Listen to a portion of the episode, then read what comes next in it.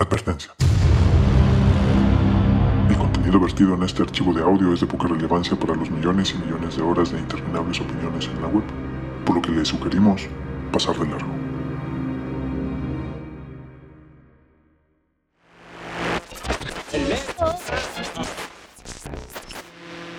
Hemos sido tolerantes hasta excesos criticados. Pero todo tiene un límite.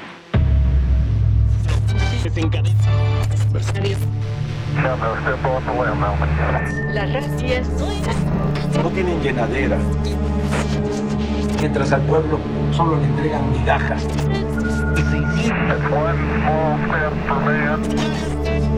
Frijol con gorgojo. I love the Mexican people in their spirit.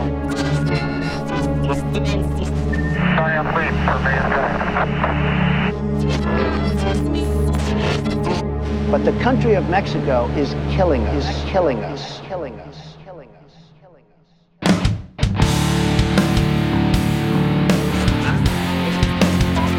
Nosotros queremos construir el socialismo.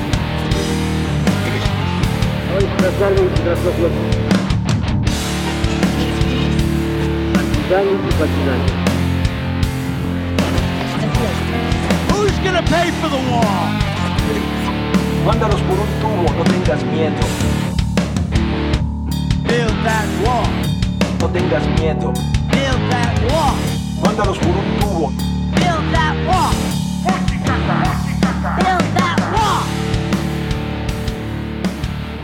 Hola, muy buenas noches, buenas tardes, buenos días. Total, ustedes bajan el programa, lo descargan y lo escuchan en el momento que puedan. Y eso además se los vamos a agradecer. Y ahí va a estar nuestro saludo. Yo quiero darles la bienvenida a esta segunda parte del programa de viajar, viajes. Vamos a hablar sobre viajes y seguiremos hablando sobre viajes. Pero antes quiero darles la bienvenida. Antes quiero darles la bienvenida a nuestros queridos amigos que siempre están aquí acompañándonos y que esperamos que así sean por mucho más tiempo. Y en estricto orden alfabético inverso, le voy a dar la bienvenida primero a nuestro queridísimo amigo José Luis Pérez Sandoval. Querido Pepe, buenas noches, tardes, días. Hola muchachos, un saludo Alex Red, Castro y un saludo a la gente que nos acompaña, a las esferas y a los esferos. Querido Alejandro Castro Jaimes, del otro lado, por favor, diga. de la ciudad. ¿Cómo están? Bienvenidos a este nuevo episodio de las esferas aparte. Muy Pepe, bienvenidos Mario. a los dos, queridos. Gracias, gracias. Vamos a entrar en materia. Vamos, vamos. A ver, rápidamente, eh, el programa pasado, que fue además muy interesante, muy intenso y algo tranqui, entre comillas, eh, fue sobre los viajes y lo bonito que es viajar, como dice la canción que Alejandro nos estuvo recordando, qué bonito es viajar a las 2 de la mañana.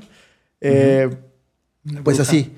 Y ahora nos vamos a meter con el otro lado de la moneda, a ese lado que está más cercano a nuestro amigo Pepe, que es los inconvenientes y esas cosas que no nos gustan de los viajes. Así que, pues por favor, amigas, amigos, Esferilivers, todas y todos, por- prepárense, abróchense sus cinturones y comencemos. Por favor, permita el libre cierre de puertas. Bueno, pues entremos directo en materia. Eh, viajar es muy bonito, ya lo platicamos, conocemos, conocimos, vemos, se nos abre un mundo. Pero a veces el simple hecho de pensar en viajar te produce algún escosor. Y bueno, viajar tiene sus propios inconvenientes. Y ya quedamos, me parece que de- desde el programa pasado, que es todo el paquete. ¿no? Hablamos de viajar desde el momento en que lo estás casi, casi planificando. Inconvenientes hablemos, pues. Querido Pepe, platícanos. A ti que, híjole, te cuesta. Ya nos dijiste que te cuesta trabajo pensar en el tema de los viajes. Eh, Háblanos de los inconvenientes que te encuentras en el viajar. Pues mira, este, yo creo que son, es una combinación, ¿no? Digo, los podemos ir revisando uno por uno, pero yo creo que inconveniente pues, sería toda, toda la situación de- del, por ejemplo, el desplazamiento. Eh, el tener que hacer los preparativos y luego moverse y si a ustedes les toca una experiencia como la que ya les platiqué, pues es un inconveniente, ¿no? Este, llegas medio tocado al lugar a donde vas. Otra cosa sería también, por ejemplo, el clima. El clima también es, es complicado, ¿no? Eh, si hace frío porque hace frío, si hace calor porque hace calor. Otra cosa es adaptarse al cambio de, de- de comida. Este, cuando a ti te gusta mucho la comida, eh, ir a un lugar en donde no te preparen lo tuyo, pues es difícil, es complicado. Eh, otra es a dónde vas a llegar, ¿no? No es lo mismo. Para mí nunca ha sido lo mismo, obviamente, llegar a un hotel, pues por lo menos de unas cuatro estrellas, que llegar a un campamento, ¿no? O llegar a un lugar en donde se acampe con una, con una casa este, como dormitorio y todo esto. Eh, y finalmente, bueno, también hay otras cosas. Un poquito, yo no me preocuparía tanto por eso, pero también creo que deben ser consideradas, ¿no? Por ejemplo, lo económico. Eh, viajar cuesta, viajar tiene su, su, su precio. Eh, entonces, yo creo que son, muchas, son muchos los elementos los que van estructurando eh, este síndrome del jamaicón, ¿no? Que es esta... Bueno, pero esta eso es diferente. ¿no? Porque Eh, finalmente, ajá, el síndrome del es otra dime. cosa, ¿no? O sea, sí, eh, el temor a viajar es uno. El tema es cuando ya estás, ya estás viajando, ¿no? Ya estás en el viaje, güey. Sí, sí, bueno, eh, en fin, este, inconvenientes creo que también hay bastantitos. Eh, la seguridad en estos últimos años, en, estas últimas, en esta última década, está complicada la, la situación en, en México. Supongo que de esto hablaremos un poquito más adelante, pero bueno, creo que, creo que es un cúmulo interesante de, de- de cosas que hacen el inconveniente, ¿no? Oye, y a ti, personalmente, Sí. ¿qué es lo que más te incomoda de viajar? O sea, a ver, ya nos dijiste que, y coincido, eh, la planeación, ¿no? ¿A dónde y cómo? Sí. Ya estás metido en el tema y ya estás en el lugar lejos de tu terruño. Ajá. ¿Qué no te gusta? ¿Qué- con, con qué te encuentras? Personal y exterior, ¿eh? O sea, factores externos y factores internos, si quieres, ¿no? Yo, por favor. Pues mira, eh, como soy muy sedentario, tanto físicamente como, como de costumbres, pues no te creas, romper la rutina me es complicado. Me es, me es difícil este, romper mi, mi rutina. De pronto, tener antojo, también soy mucho de antojos. Entonces imagínate que de repente se te antoje leer un poema. Imagínate que se me ocurre leer el primer capítulo de 100 años de soledad, como me pasó mucho tiempo, que se me antojaba y no tener el libro, es así como que... O que se te... Te, te vendo una solución. Sí, no, en- entiendo que los electrónicos, los libros electrónicos y todas estas cosas, ¿no? Hoy lo hacen más fácil. En su momento era, era más complicado, ¿no? Eh, romper la rutina es, no es tan fácil, ¿eh? Digo, tiene su agrado, pero también a mí, me, a mí se me hace un poquito complicado. A mí en lo personal se me hace un poquito complicado. Y también me ha llegado a pasar a veces que llegas con unas expectativas determinadas a un lugar y no las cumple. ¿No? Me pasó por lo menos un día de algún viaje que hice a algún lugar que no era lo que yo esperaba y, este, y se- puedes llegar a sentir cierta frustración. Pero en fin, básicamente sería, sería esta, esta cuestión, ¿no? Oye, en algún momento de la vida nos has hablado que, y ahorita lo mencionaste, del síndrome del jamaicón. Ajá. ¿Te Oigan, ya expliquen qué es eso del síndrome de Jamaicón al público. Ok. El síndrome del jamaicón es hace muchos años, muchos, antes incluso que todos nosotros naciéramos, eh, un futbolista O sea, fue antes del 2000. que le apodaban el Jamaicón. Lo invitaron, lo contrataron para jugar en el extranjero. Y total que el cabrón, pues, se regresó al poco tiempo. Porque extrañaba los tacos, extrañaba a su mamá, extrañaba su casa, extrañaba su tierra, ¿no? Entonces, a eso, pues, no triunfó porque se boicoteó y fue, ya me quiero regresar y prácticamente se subió al barco o al avión de regreso, valiéndole madre, y se vino a jugar a México porque extrañaba su tierra. José Gerardo, el jamaicón Villegas. Eso, así le decían Jamaicón. Ese síndrome fue muy famoso, sobre todo pues, durante muchos años en el fútbol mexicano, porque quiero decirles que no había grandes figuras afuera en el extranjero jugando, ¿no? Eh, solamente por ahí en los 80 Hugo Sánchez, algún, y en los 90 Luis García y poco tiempo, ¿no? Y ya después del 2000 empezaron a tener buenos jugadores. Fíjate afuera. que yo Bueno, tenía otra, Márquez, ¿no? Otra versión, ¿eh? ¿De qué? Del jamaicón. Así, a ver, era- platícanos. De hecho, lo escuché yo en una transmisión de. mm, Si mal no recuerdo, fue en un mundial sub-23, sub-21, una cosa así.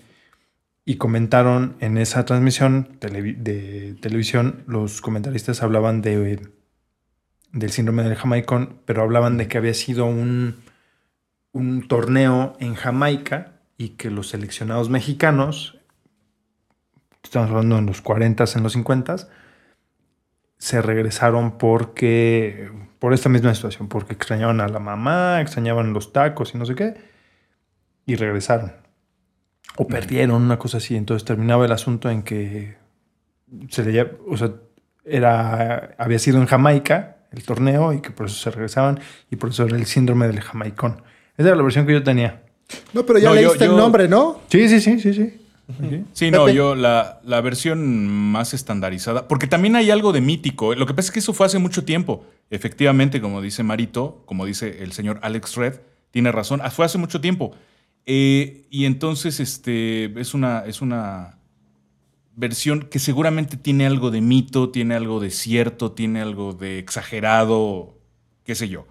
Eh, finalmente, los que conocemos hoy el mito o, el, o esta historia medio chusca del, del síndrome del jamaicón, este, pues no podemos comprobarlo, ¿no? Ya no hay, ya no hay forma de, de comprobar. Solo los efectos. Solo los efectos. Oye, Alejandro, hay una cosa que me preocupa mucho. ¿Qué hacías viendo una transmisión de fútbol? O sea, no- era, no- te digo no que era un, torneo, era como si te dijera un... em, Pues sí, entiendo, pero ¿qué hacías ¿Qué hacías no quiero que te fútbol? descompongas. no, yo, quiero que te siempre he visto el manera. mundial. Siempre, Ah, ok. ese sí no me lo pierdo. Bueno, hubo, hay mundiales que me pasaban por aquí, como balas perdidas, pero de momento sí veía fútbol. O sea, no soy, no soy aficionado. La verdad es que no me va ni me viene, pero te es más, te lo puedo poner así. Yo te cambio un partido de fútbol por uno de voleibol. Y obviamente Sí. por uno de básquet, uno de americano. Hasta golf puedo ver. Imagínate.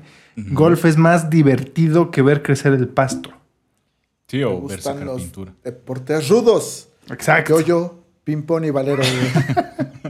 Sí. Entonces, Oye, eh, este. Pero a ver, Pepe, Hay una, una Háblanos de tu historia. síndrome. No te salgas una, por la hay una tangente. historia muy parecida. No, espérame. Quiero, quiero dejar que, este, que, que Ale nos hable de sus. Ale y tú también, que nos hablen de sus inconvenientes. Y al final, a lo mejor podemos cerrar con la historia del doctor Sócrates, que es una historia muy parecida a la del Jamaicón Villegas. Doctor y esa está Sócrates, más ¿El cerca. brasileño? El doctor Sócrates, el mediocampista brasileño, fantástico, fenomenal. El jugador. ochentero. Ujú, exactamente. Es que como esas hay varias historias, ¿eh? Pero lo platicamos. Sí, debe A ser, ver, debe ser. Pero nos tienes que hablar primero tú, esa es tu introducción. Alejandro, ¿cuáles Sí. son?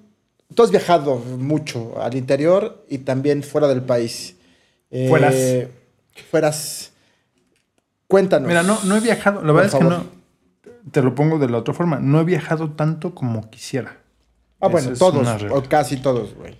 Casi todos. Hay quien dice, bueno, yo nada más viajo a tal lado y ya con eso cumplo mi sueño. Yo la verdad es que, y, y es por varias cuestiones, por la cuestión de que de momento dices, ah, a mí se me ocurre un tour, no, sale un ojo de la cara. Pero, eh, hablando de inconvenientes, yo lo dividí, y pensando en tu pregunta, yo lo dividí en un antes y un después. Te lo voy a poner arbitrariamente y por mis polainas, te voy a poner que 2010 muy probablemente sea antes o a lo mejor para otros es después, pero por mis polainas es 2010. O sea, antes de 2010 mis inconvenientes estaban centrados en lo que decía Pepe, de momento un libro. Era, ah, ¿de cuánto tiempo es mi viaje? No, pues de tres días. Entonces me llevo un libro pequeño. O mejor me llevo dos. ¿Y qué tal sin ninguno de esos dos? Entonces, o leía uno, o leía el otro, o no leía ninguno. Eh, o mi viaje es de 15 días. Ah, entonces me llevo un, libro grande, un, un, libro más grueso, un libro más interesante, un libro más profundo. Eh, siempre era un dilema el tema del, del libro. Entonces terminaba yo cargando mucho, innecesariamente terminaba yo cargando libros. En viajes extensos me ha tocado viajar por meses, que es convertirse en nómada al 100% y es cuando, o sea, prácticamente agarré mis libros y los tiré. ¿Saben qué? Me vale madre. Lo tiro, uh -huh. lo aventé y bye. Porque sí se vuelve muy pesado. Después de literalmente horas de estar cargando una mochila con en estos, en estos viajes de, de mochilazo de, de, más de cuatro semanas, es horrible. O sea, sí, sí hay una diferencia entre un libro de 300 gramos y uno de 150, literal. Entonces, mi primer inconveniente eran los libros, lo cual después del 2010, en mi caso, después del 2000, bueno, desde el 2003 existe la Kindle. Y hay N cantidad de, de dispositivos que ahora te permiten el libro digital. Entonces, para mí, el tener una Kindle, que es este, en este cosa de 100 gramos, cargo hoy día 800 libros a mi entera disposición con todas las notas. Para mí es una maravilla. Entonces, eh, se soluciona eso. La otra que yo tenía era el tema de la conexión con el mundo. De momento, decir, eh, no me tenía muchos problemas para encontrar el periódico o un periódico que te fuera afín lo hemos platicado en otros capítulos. No es lo mismo que leas, en el caso de México, no es lo mismo que leas eh, La Jornada, que es Reforma, que el Universal. O en el caso, no sé, de España, no es lo mismo que leas el, País. ¿Cuál es más? No conozco en, otro. El, bueno, es el más internacional, el más difundido. Pero, por ejemplo, en el caso de Francia, Le Figaro o este, el Le Parisien o Le Monde, o Le Monde, Diplomatique. O, Le, Monde Diplomatique. O sea, son versiones completamente distintas. No, no, es lo mismo de New York Times, de Guardian, en caso de incluso lados opuestos del, del charco, ¿no? Entonces todo eso me era un problema. Con el Internet, banda ancha, lees lo que necesitas, lo que quieres en el momento que quieres. Entonces, eso también es inconveniente para mí después del 2010-2011. Se acabó. Y el otro que era la conexión de trabajo, antes, en, cuando me pasaba, era un inconveniente. Mucha, salir de viaje y desconectarte de... No, por ejemplo, salir de negocios, salir de trabajo y desconectarte de tu trabajo de base me creaba un problema de eh, seguimiento de, de, de, temas de tu trabajo, ¿no? Vamos a suponer que vendía yo plantas y de momento tenías un cliente de plantas que por ir a vender plantas perdías otro cliente. Entonces, ¿cómo le respondías o cómo lo atendías? Pues era imposible. Después del 2010, con toda la información y con toda la, perdón, con toda la conexión y con todas las bandas, pues se convierte en algo más fácil, que te genera un problema distinto. El ya estar conectado tanto tiempo, aunque estés viajando, no te permite desconectarte y no te permite desatender, no, más que desatender, des, aislarte un poco de tu, de tu cotidianeidad. Y ese también es un problema. Es como si llevaras tu escritorio de, de trabajo en, en, tu mochila. La verdad es que no, no creo que sea sano. Pero cuando, a ver, cuando estás de trabajo, pues eso es lo que tienes que hacer, ¿no? Y toca, sí, pero, y ni modo. A, a ver, pero a mí me ha tocado situaciones en donde, no sé, en el- antes del 2010 estabas de trabajo y surgía una emergencia o no una emergencia, algo importante que tenías que responder. Es imposible que estando en, vamos a poner el caso de México, este, en la Huasteca Potosina, en la Huasteca Hidalguense, en un hotel que te encontraste en la carretera, pudieras responder. Imposible. Y no pasaba nada. Bueno, Y no pasaba, pasaba. nada. Había tolerancia. pero exacto. Y había comprensión incluso de tu cliente. Ok, está de viaje, me espero. Hoy día no. ¿no? Hoy día no. Estás de viaje, me importa un pepino que estés de viaje. Yo necesito esto. Y, no, y ni siquiera por el tema de que si es tu jefe o la empresa con la que trabajes, no.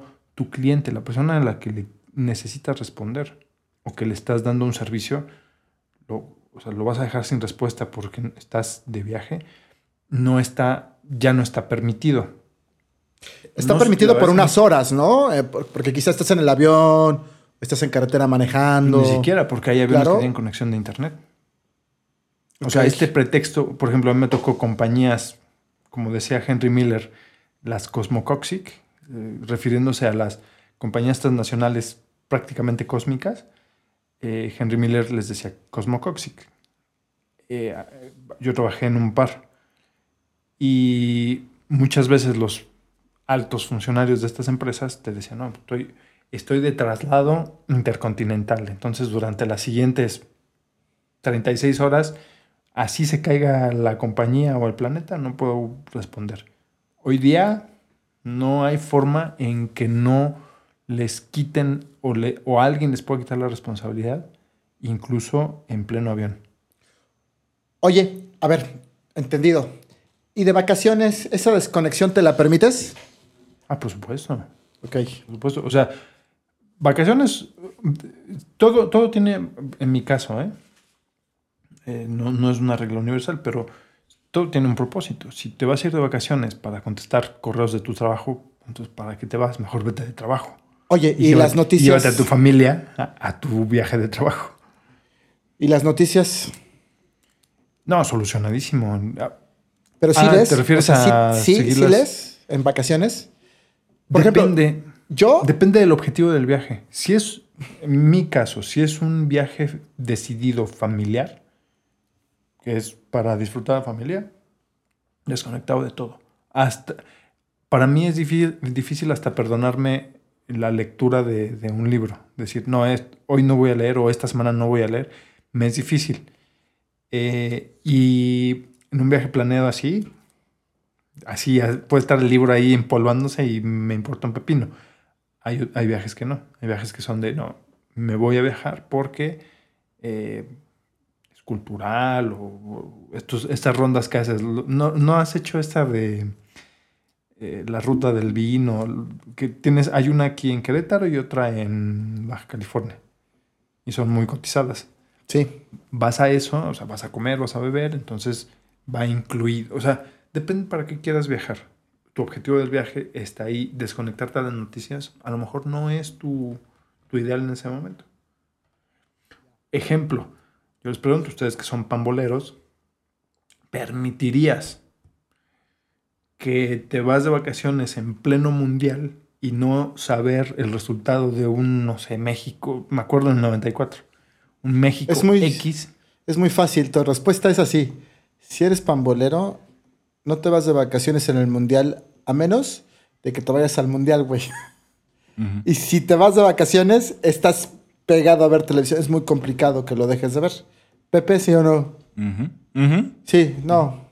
Pero, por ejemplo, a ver, somos, porque los conozco, eh, porque es nuestra formación, lectores de noticias asiduos. Es, es decir, todos los días leemos noticias nosotros. Ajá. Ya cada vez es más fácil porque ahora, pues, Internet te lo da, lo hemos dicho. Hasta a veces te encuentras noticias en Facebook o en Twitter Hasta y las sigues, ¿no?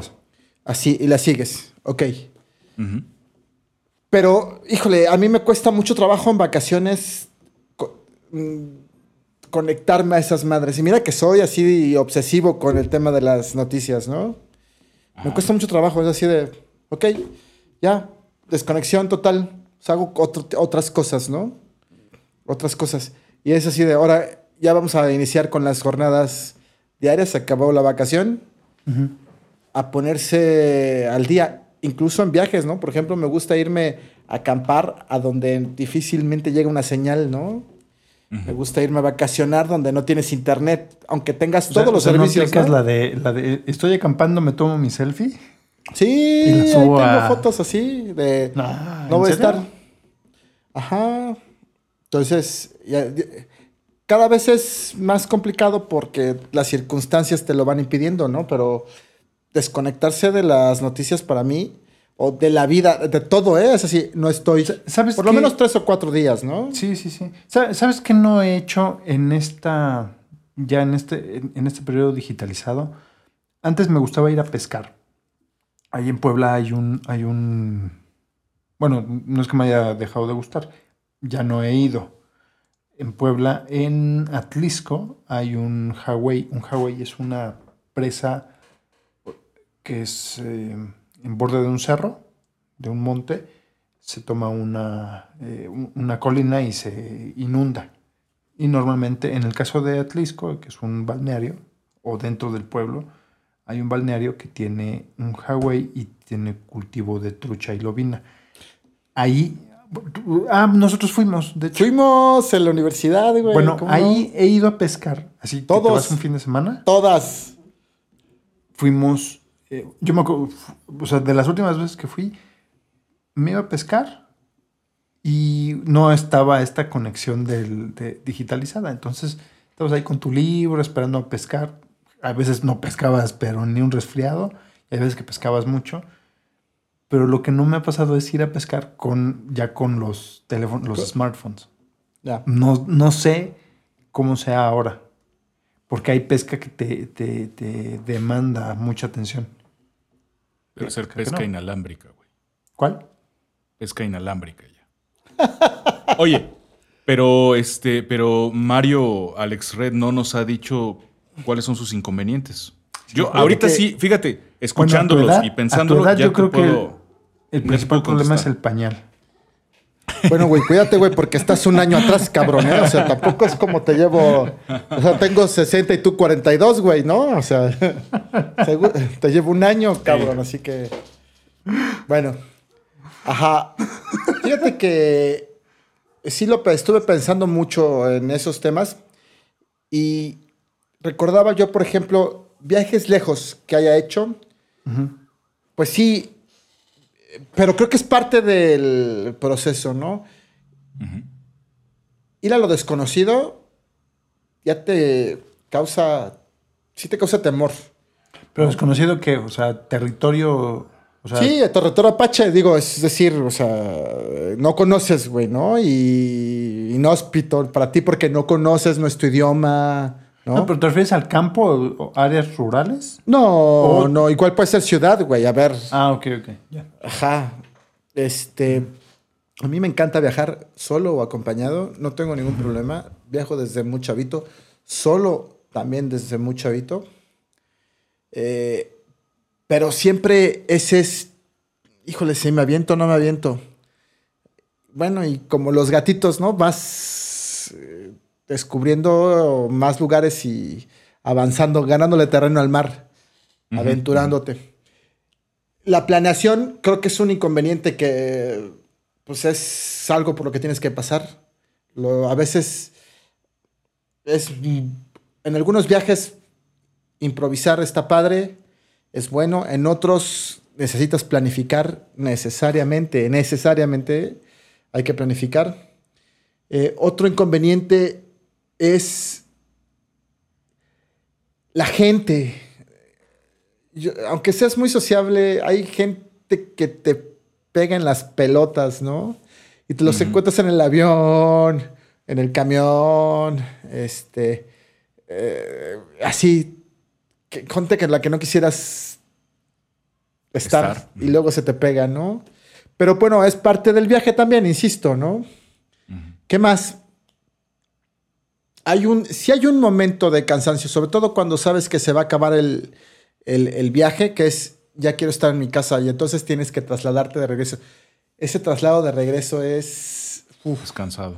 Y bueno, los inconvenientes en el viaje cuando si vas a viajar en avión, que tu vuelo se retrase, se pierda, que la aerolínea haya vendido, haya vendido de más los, los boletos, este, que se tarde un avión y tengas otra conexión. Puta, eso es de las cosas que, ay, que no Bueno, si te, la, si te la arma la, la, la aerolínea, o sea, si... A, a mí me pasó una vez que un vuelo atrasado tres horas. A ver, no, dos horas. Y en la conexión, yo dije, señores, o sea, yo tenía mi boletito, señores, ustedes no me llevan a... Es problema de ustedes. Yo pagué, yo, o sea, yo no, yo no llegué tarde, o sea, no, ese no es mi problema. Ustedes, y no, sí, sí te, te respetan. Claro que eh, saltaron todo, ¿no? O sea, en cuanto te estabas bajando del avión, te estaban poniendo eh, en un carrito, literalmente te bajas del avión y te decían, no, no, no, este, ustedes de la conexión, sí, y te bajaban por, o sea, ya no ibas por el pasillo normal que de las ciudades grandes, te bajaban por las escaleritas, un carrito de estos de los que van llevando a las maletas, te subían ahí, iban, íbamos creo que tres personas, y cruzabas todo el aeropuerto Sí. en, esa- en ese carrito y te llevaban y te subían por la escalerita que técnicamente tú estabas retrasando el otro vuelo, ¿no? Porque te estaban esperando, pero era porque ellos mismos en la logística habían retrasado todo. A mí, a mí Fuera me ha pasado eso, ¿eh? Sí, a mí me ha pasado eso. Aquí en México, en vuelos nacionales, que tienes que moverte de Terminal 1 a Terminal 2 o en la misma Terminal 2 en Ciudad de México, güey, ¿no? O que se te queda un vuelo que no llega en Guadalajara y pierdes la conexión porque vas a otro, tienes que pasar a Ciudad de México y tienes que ir a otro lado, ¿no? Esa, ese es un inconveniente, por lo menos en México. A ver, ¿No les ha pasado? A mí me ha pasado mucho que tengo que ir a Campeche de un lugar. espérame, espérame, espérame, espérame. Estoy en Veracruz, por poner un ejemplo, es. vuel- hay que ir a Campeche. Ok. Y tienes que ir a Tijuana. No, güey, tienes que ir a la Ciudad de México porque como Cap- Campeche está en, como está en medio entre México y, Sí, no Veracruz, Veracruz y. Campeche, tienes que volar a Campeche. Sí, no, no es como Estados Unidos. Espérame. De Campeche tengo que ir a Quintana Roo. ¿Ok? Bueno, Regresas. hay que pasar por Ciudad de México porque está en medio, güey, ¿no? Queda de paso.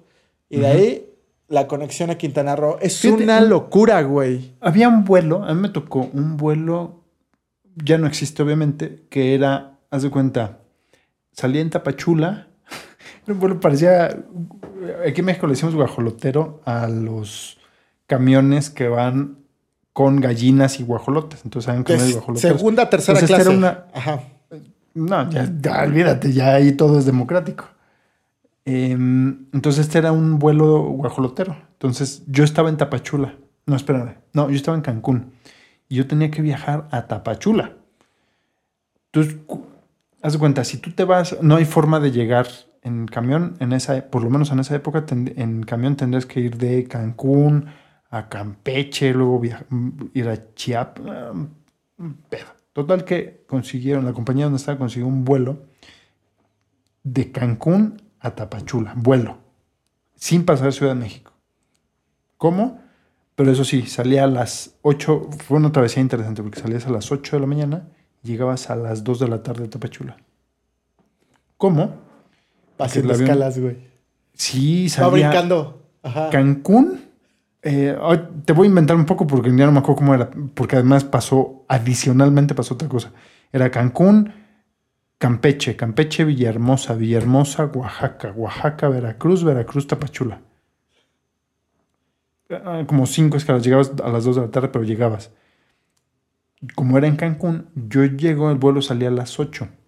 En esa época en México, todos los vuelos nacionales podías llegar hasta 20 minutos antes.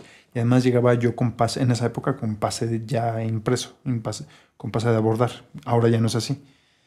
Entonces, y como era maleta de mano, no tenía problema. Llegué, el vuelo salía a las 8.15 de la mañana, llegué a las 7 y cuarto y me cerraron el vuelo. Me dijeron, no, no sé qué hicieron, pero me dijeron, no, puedo, no puedes pasar. ¿Cómo? No, no puedes pasar. pero, o sea, y estuve prácticamente 40 minutos discutiendo con los tipos y 40 minutos, des- o sea, en esos 40 minutos anunciaron, señores pasajeros, los que van en, el, en este vuelo pueden pasar a mostrador. Y yo, pero amigo, ese es el anuncio automático, o sea, no me puede... No, no, no, no sé qué hicieron, algo pasó, que no... eh, Total que tuve que hacer lo que tú dices. Tuve que regresar a Ciudad de México y, e ir a Tapachula. Sí, es Pero ¿qué oficial. crees? Con eso llegué antes. Sí, también. El vuelo, el, el vuelo original llegaba a las 2 de la ta- 2 o 3 de la tarde, saliendo a las 8. Y yo, con la discusión, bla, bla, bla, y que agarré el siguiente vuelo y no sé qué, no sé qué, no sé qué, llegué a las 11. Sí, pasa, mira. Y también pasa en cosas raras. En Veracruz, el clima es muy traicionero porque a cada rato entran nortes o suradas, ¿no? Que son aires fríos o aires calientes, ¿no? Eh, los nortes generalmente son vientos fuertes, ¿no? Es como dos grados antes de un huracán. Este, o sea, es viento pesado. Entonces hace como 10 años, güey. Acabo de entrar a trabajar a la institución donde, eh, donde, donde chambeo y me tocó organizar un evento en Veracruz. Entonces nos pusimos de acuerdo y yo les dije, yo manejo, yo me voy manejando. Entonces me llevé el carro de la oficina con las cosas, cosas que llevábamos, ¿no? Con las tazas y las playeras del concierto. Ándale, una cosa así, güey, ¿no? Este, las lonas, las mantas, est- estas cosas, los, las arañas, esas cosas, ¿no? Y lo, todo la- las pendejaditas para anotar, todo, lo llevé yo. Y salí después de la hora que tenía que estar todo el demás equipo en el aeropuerto para salir a Veracruz, que si hay vuelo directo, ¿no? De Ciudad de México a Veracruz. Y ahí voy. En ese tiempo todavía no estaba terminada la carretera, la que atraviesa Jalapa, ¿no? La rápida. Entonces, a Forciori tenías que brincar las cumbres de Maltrata, ¿no? Y llegar por Orizaba. Bueno, pues ya bajando las cumbres, que además es un tramo pesado, pues sentía como el mocarro se me... Pues difícil, ¿no? Entonces empiezo a ver y pues sí, el, o sea, el aire fuerte, ¿no? ¿Era el aire? El aire, güey, te mueve el carro, cabrón. Ya, y luego de bajada, ¿no? Ya para llegar a. saliendo a Orizaba, güey. Bueno. Total. Yo hice mis cuatro horas reglamentarias porque me fui tranquilo, porque he hecho menos, ¿no? No se lo digan a nadie. Entonces, llego bien y cuando llego, me habla mi jefe al celular este, para avisarme. Oye, estamos en Acapulco, cabrón. Pues el vuelo no pudo aterrizar, güey. Entonces los mandaron a Acapulco, cabrón. Ajá. A mí me tocó un vuelo. Eso fue, yo creo que de las peores experiencias que me ha tocado en avión. Te lo juro que fue. Yo tenía el vuelo programado un mes antes. O sea, era una visita que yo tenía que hacer porque era una visita de servicio. Un mes antes había comprado el boleto y me salió creo que en 200 pesos. Porque viajar en camión era muy pesado. Era una cuestión de, ya sabes, 6, 7 horas, no sé qué. Ya tú llegas en 40 minutos y di vuelta el mismo día. Listo, avión. Pero ¿qué crees? La noche anterior había habían cerrado la navegación y los vuelos por huracán. Por norte, bueno, no huracán, por norte huracanado. A las 12 de la noche y mi vuelo salió a las 6 de la mañana. Entonces cuando el, el avión entró a Veracruz, Sí, es horrible. la coctelera. O sea, mi cabeza estaba aquí en, en, el- en este segundo y en el otro estaba 10 metros arriba. Yo pensé, o sea, yo dije, no, no, no, no, esto el avión no va a aguantar. Los pilotos estaban así como que, ah, saliendo así cinco minutos después, porque dura eso dos minutos, pero se te hacen eternos. Y los pilotos así como, ¿tu cafecito con azúcar o sin azúcar? Güey. o sea, Quiero vomitar, güey. Dame una bolsa para vomitar, güey. no, no, no. Bueno, Pero oye, es. rapidísimo, te- les quería contar. Hablando de los inconvenientes y ahorita que voy a abordar Pepe lo de Sócrates, el tema de inconvenientes, más que inconvenientes, hoy día pienso más en em, los peligros o los riesgos del viaje más que en los inconvenientes. Porque para mí inconvenientes no es dormir en otra cama, no es en otro ambiente, sino el no saber o el que no tengas información del, del destino. Y es algo muy en el contexto, para usted que nos escucha en, fuera de, de mayo de 2021, en semanas recientes pasó el asesinato de dos periodistas, bueno, tres periodistas, dos españoles y uno irlandés, que, dedicados precisamente a la documentación de viajes y viajes extremos, ¿no? Que es eh, Roberto eh, Fraile y David o David Be- eh, ¿no? Ellos incluso estuvieron haciendo reportajes aquí en México, en Sinaloa, en el, le vendieron el documental a Nat Geo, en esta onda de viajes siniestros, o no sé cómo le pusieron en el canal, y ellos se dedicaban a esto y perdieron la vida en Burkina Faso en una emboscada de eh, eh, guerrilla, bueno, este conflicto de guerrillas y de talamontes y de caza furtiva y, y guerrilla islámica, bueno, una zona que normalmente no, no, nadie en su sano juicio estaría, pero ellos estaban documentando el problema y pierden la vida. Entonces me lleva a pensar en lo que estamos platicando, más que los inconvenientes, los riesgos y los peligros de este hiperconectado mundo hoy día, ¿no? Que andes viajando sin la información necesaria, a pesar de que la información la tengas ahí, que pases por la vida como si no supieras nada y que te encuentres con problemas. Del tipo... Pero.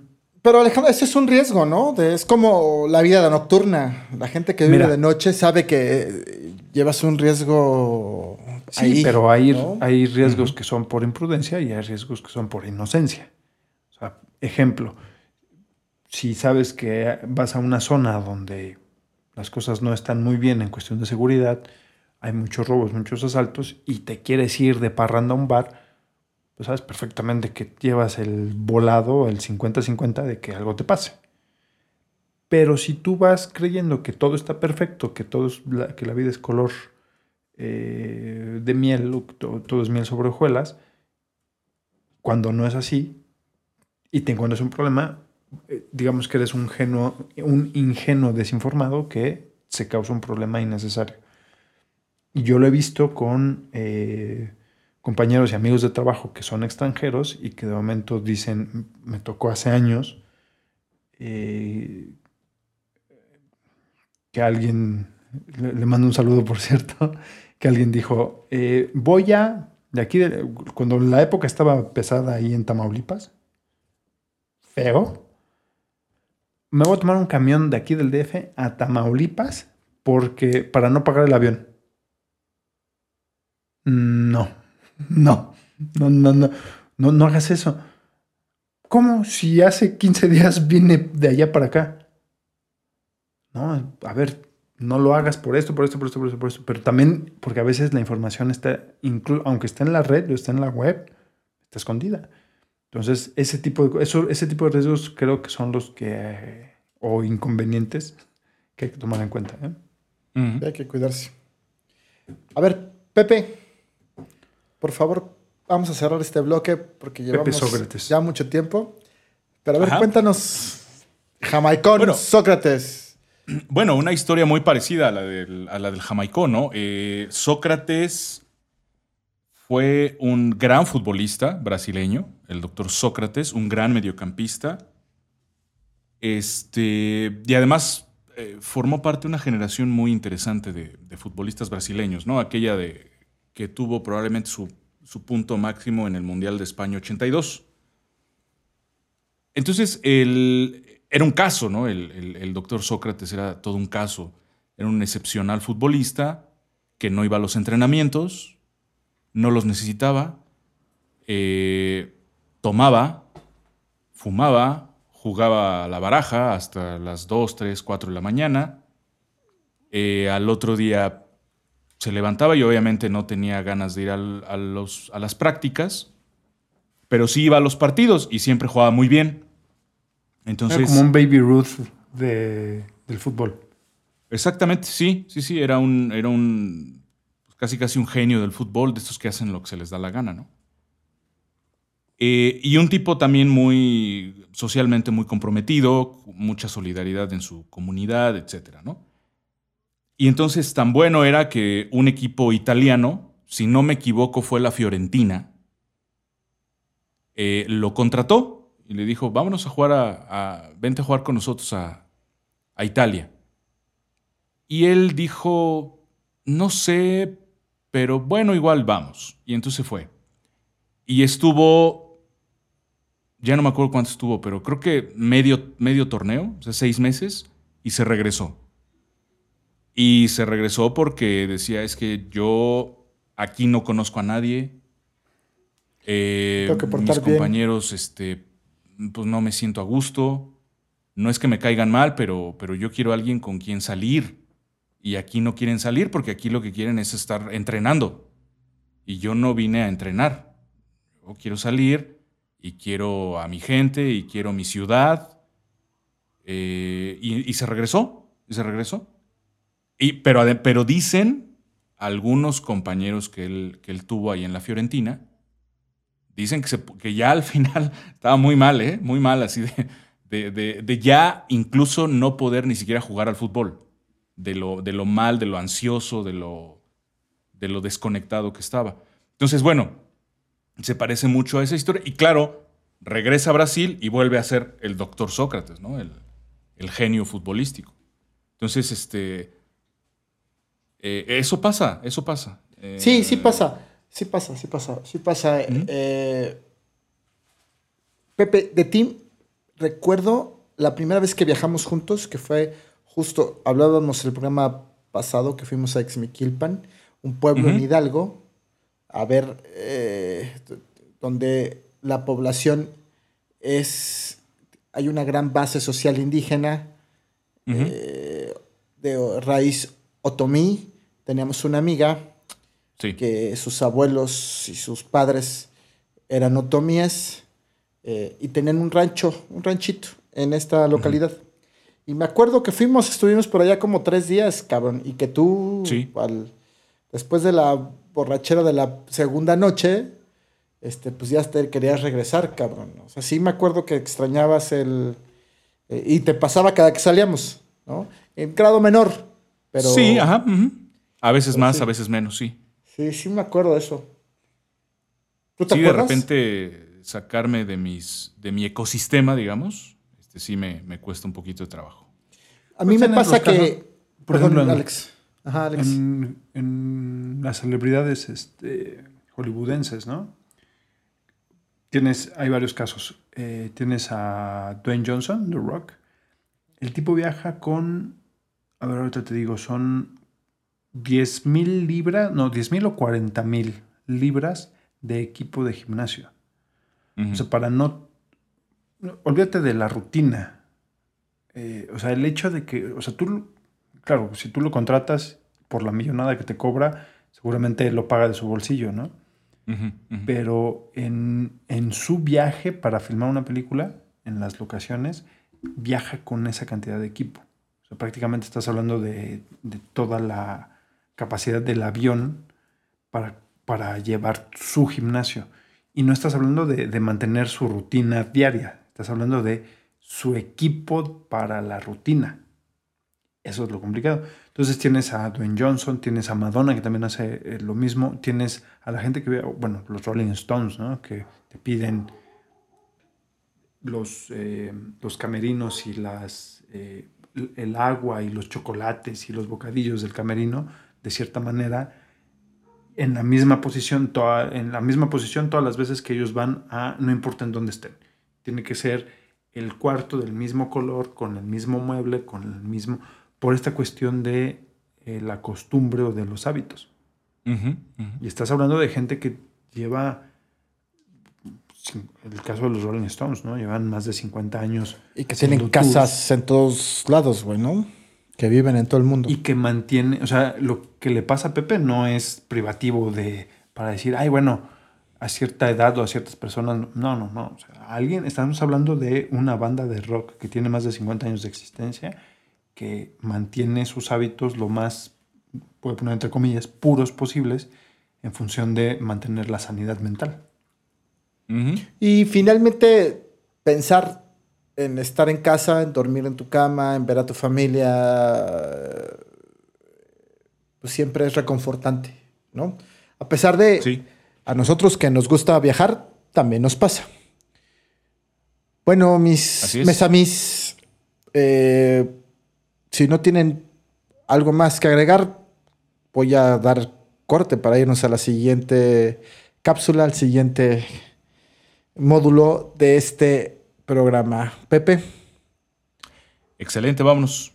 Alejandro, Vámonos.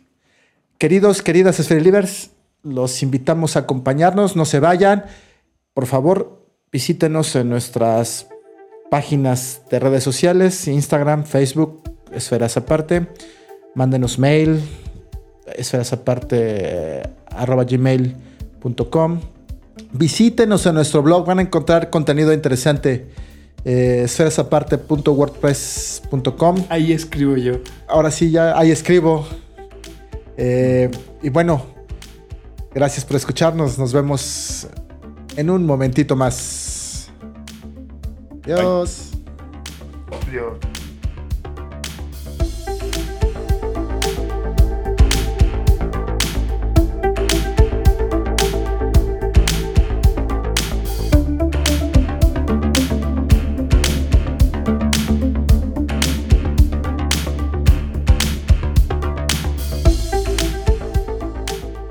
tal amigos? ¿Cómo están? Bienvenidos de regreso a este último bloque, el cierre de esta serie que hemos tenido, tenido sobre viajes. Nos siguen acompañando en este estudio virtual. Mario Morales, Alex Red, ¿cómo estás? Hello, gracias por seguir con nosotros. Y eh, José Luis Pérez, Pepe. Hola. con nosotros. Hola, bienvenidos de vuelta. Les recordamos a nuestro amable auditorio que nos pueden encontrar, como acaba de decir Mario hace unos, bueno, ahorita fue cuestión de horas, pero eh, nos pueden encontrar en esferasaparte.wordpress.com y en redes sociales como Esferas Aparte. Estamos en Facebook, Instagram y en YouTube nos pueden encontrar también como Esferas Aparte. Ahí pueden ver este, justo este video. Estoy haciendo caras. Eh, en este bloque de conclusión, eh, ¿de qué vamos a hablar? Interesante. Les, ha- les hago esta manera de, de epílogo de toda esta plática que hemos tenido durante todo este tiempo. Viajes pendientes y viajes de recomendación. Pepe, ¿qué viaje pendiente tienes? Fíjate que hay una, eh, ha- hay una serie de lugares que quizá tendría yo eh, alguna, alguna gana de conocer. Por supuesto que unos tienen que ver con, el, con, el, con este país, con, con mi país, que es México, y que tiene que ver con esta cuestión del, del orgullo de, nacional y de conocer la mayor parte del territorio de mi país. Entonces sí tengo, tengo varios lugares, eh, sobre todo en el Pacífico, que no conozco. Uno de ellos es este, Baja California. No, no conozco Baja California, no conozco Sinaloa. Casi el Conaloa. resto... ¿Mande? ¿O con, Al- con Aloha o sin Aloha? Con, eh, casi el, el resto de los estados, por lo menos he estado un par de días o al menos un día en, en ellos, pero estos en específico este, no los conozco. Nayarit es otro. Casi todo el Pacífico, este, el Pacífico Norte, ese me, hace falta conocer. Y luego eh, también lugares que me llaman mucho la atención, uno de ellos, eh, por ejemplo, Grecia. Quizá, quizá en algún momento este, me gustaría conocerlo. Tampoco es que me desespere mucho eh, si no lo hago, ¿verdad? Pero me gustaría tal vez en algún momento ir a uno de esos lugares. Bien. ¿Tú, Mario? ¿Lugar pendiente? Uf. Fíjate que tengo pendiente salir más del país, ¿no? Tengo, lo- ya lo he dicho, la fortuna de eh, haber viajado y seguir viajando por gran parte del territorio nacional, pero me hacía falta salir. Mi primer viaje al extranjero fue a Estados Unidos, muy chavito, como a los 9, 10, no, a los 11 años. Eh, fui a Los Ángeles. Eh, y por cuestiones familiares dejé de salir, ya no salí más, pero viajé, he viajado mucho en el extranjero. Aquí en México hay lugares que sí quisiera yo conocer, que tengo pendientes. Por ejemplo, este viaje en tren del Chepe, que es justo de Sinaloa a Chihuahua y de regreso, si quieres. Ese viaje está pendiente y además lo quiero hacer en invierno, güey, ¿no? O sea, así. Nevando para. Otro, Las barrancas otro lugar del cobre. pendiente. Sí, las, ba- las barrancas del cobre. Otro lugar pendiente que quiero conocer también es esa frontera en Baja California, esa parte de Tijuana, Rosarito, Mexicali. No conozco y la tengo súper pendiente. Mm, No es que conozca muchas fronteras, pero por ejemplo en el norte conozco el... Mi Matamoros, querido, ¿no? Ujú. Este, y en el sur, por ejemplo, Tapachula, pues es un lugar que les puedo recomendar mucho que vayan, ¿no? Sobre todo hay un municipio que está en la montaña, más pegado, también pegado a Guatemala, pero por la parte alta. Ciudad Hidalgo, ¿no? No, es Unión Juárez, güey. Unión Juárez. Unión Juárez, Unión Juárez. Que además el paseo es increíble, ¿no? Y bueno, yo quisiera recorrer todo el mundo. Tengo pendientazo así como una manda personal, así con uh, algo que me debo a mí mismo. Un viaje por Europa, cabrón. No conozco Europa y es algo de lo que no me enorgullezco de decir. Eh, No te pierdes de nada. No, no es sí, pues. y bueno, las culturas, el, el- soy un gran admirador de la cultura china y es un viaje que quisiera también hacer. Y básicamente, ¿no? Además, digo, conocer el mundo, ¿no? Pero esos son dos lugares que me falta y que sí le quiero entrar, ¿no? Eh, básicamente. Me pasó, déjate platico, ¿eh? No estoy arrepentido. Eh, el viaje a Europa es uno de los pocos pendientes que tengo en la vida, ¿no? Así que esto es lo que voy a hacer en la vida, viajar a Europa. Me falta viajar a Europa, ¿no? Ya he hecho nuevos pendientes. Pero que he puedes ido ir a. Europa. Ah, pues está aquí, que está más cerca, ¿no? Vamos a ver. Y es casi lo mismo. Y, pero no me arrepiento, ¿eh? porque justo he tenido la oportunidad de conocer lugares aquí en, Ciudad- en México y puta, o sea, había un comercial en los noventas del gobierno de Chiapas, de turismo de Chiapas, que estaban tres señoras jóvenes platicando de sus vacaciones, ¿no? Y ahí tú qué hiciste, ay, no, pues yo fui a Europa hacia uno y está así. Y otra bien así, ¿no? Y la otra que decía, no, pues yo fui a Estados Unidos y que Disneylandia y la chingada, ¿no? Y cuando le preguntan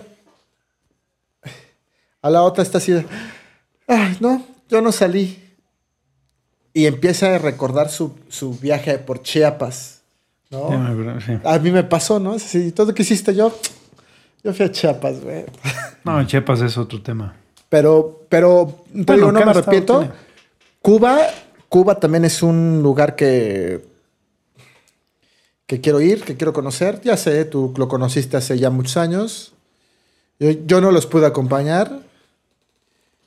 Pero bueno, este, en fin, eso, básicamente eso. ¿Tú? Fíjate que, que de los pocos lugares que veo tanto consenso en experiencia es Cuba. ¿De qué? Porque- ¿Consenso de qué? De la como de la experiencia respecto a Ah, Cuba.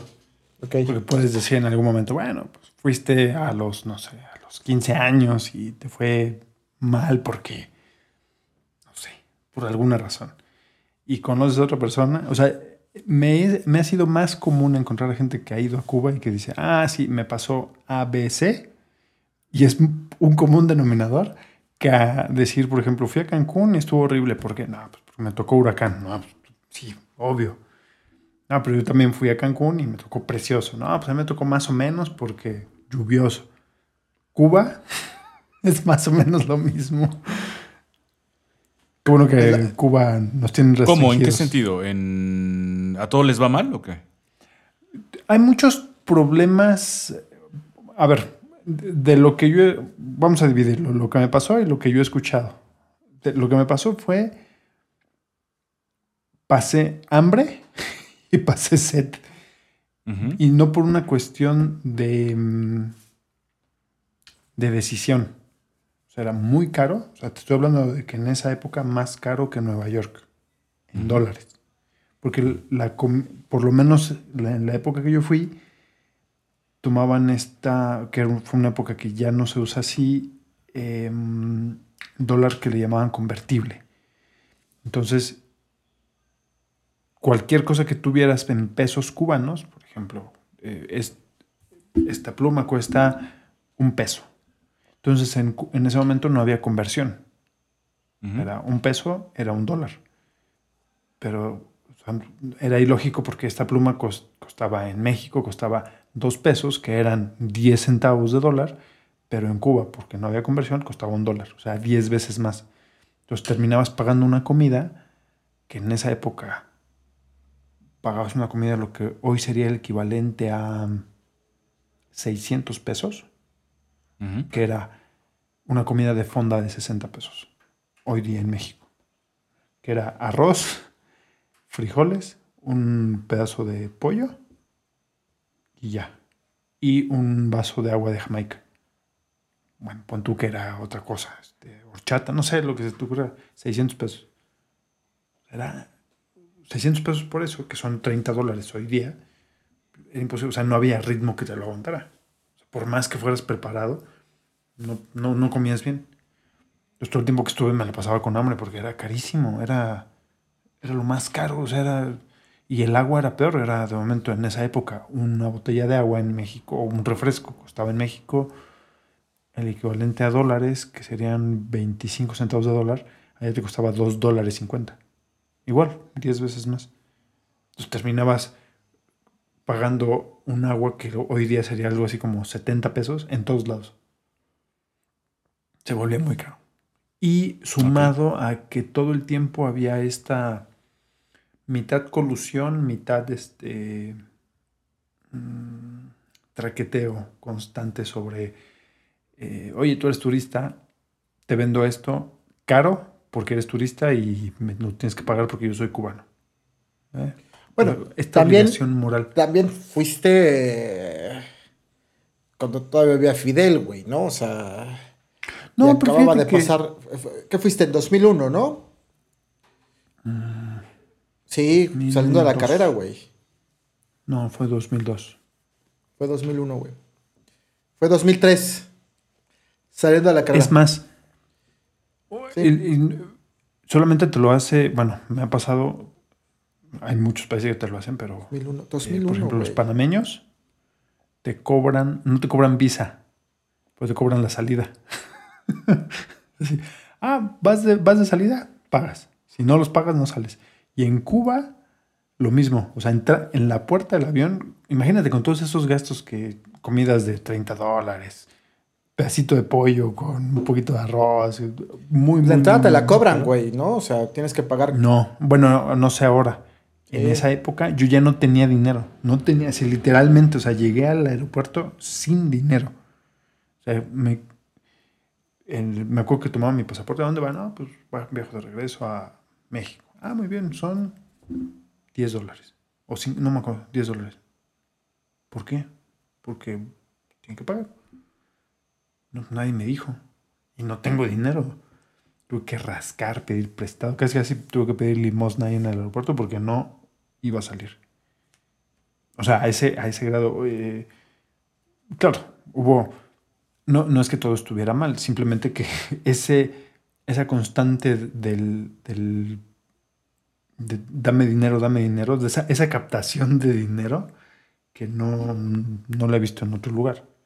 Sí, cansa, cansa, cansa. O sea, al pasar de los días todo el tiempo es como, no tengo dinero. No te- o sea, oye, ¿cuánto cuesta esto? Ah, pues cuesta un peso, es un dólar. No, no puede ser, no puedes hacer eso. O sea, muchísimas restricciones. Cansa, cansa, cansa. Y yo pensé que había sido una experiencia muy personal y conforme fue pasando el tiempo, ya estamos hablando de 20 años de eso, más o menos lo parecido con mucha gente. Mm. Y también gente que te dice, sí, sí, así pasa, eh, pero he ido más veces, he ido cinco o seis veces, y desde la segunda o tercera me hice amigo de fulanito y cambia todo el panorama. Bueno, puede pasar. Ok. Ese es el tema de Cuba. Ok. ¿Qué otro? Entonces tienes pendiente Cuba, Mario. Entre otras cosas, Europa me interesa más. Ujú. Muy bien, muy bien. ¿Tú? Ahora, yo viajes pendientes. China. En Argentina, La Plata. Porque he de decir que ya tengo mi carnet de que soy hincha de estudiantes de La Plata. ¿eh? Ok. Mm. Entonces tengo pendiente de ir al estadio 1. Porque soy pincha rata. Ujú. Ok. Entonces, La Plata, China. Creo que nada más. Em, recomendación. ¿Argentina? ¿qué ¿No has ido a? Argentina? No, no conozco Argentina. Tenía la impresión de que ya habías estado en Argentina. ¿En Sudamérica has estado? No, Sí, solamente hasta llegaste a Panamá. A Panamá. A la Panamá. Ok. Ya. Estuviste en el canal, ¿no? Sí. ¿Y qué tal? Pues ya es muy viejo. Ya, ya tiene su. O sea, necesita una modernización. Tiene.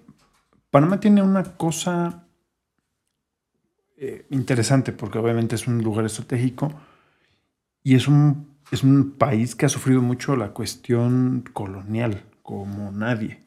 Es un, un país que separaron de su lugar original, de Colombia, a- con todas las malversaciones que lleva la independencia, ¿no?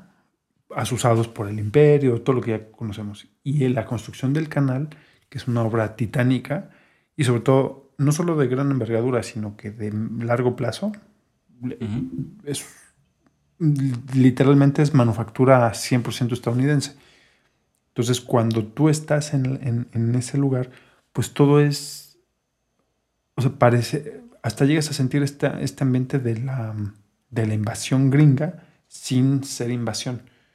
Pero también está esta liberación de la identidad latinoamericana, o sea, es, un punto muy en medio que no conocemos nosotros. O sea, por un lado, todo es en dólares, la economía está dolarizada, eh, son igual de gri- agringados que nosotros, los mexicanos, pero las cuestiones pequeñas son las que no, bueno, por lo menos en esa época, no, no encajaban con, con el avance económico, digamos.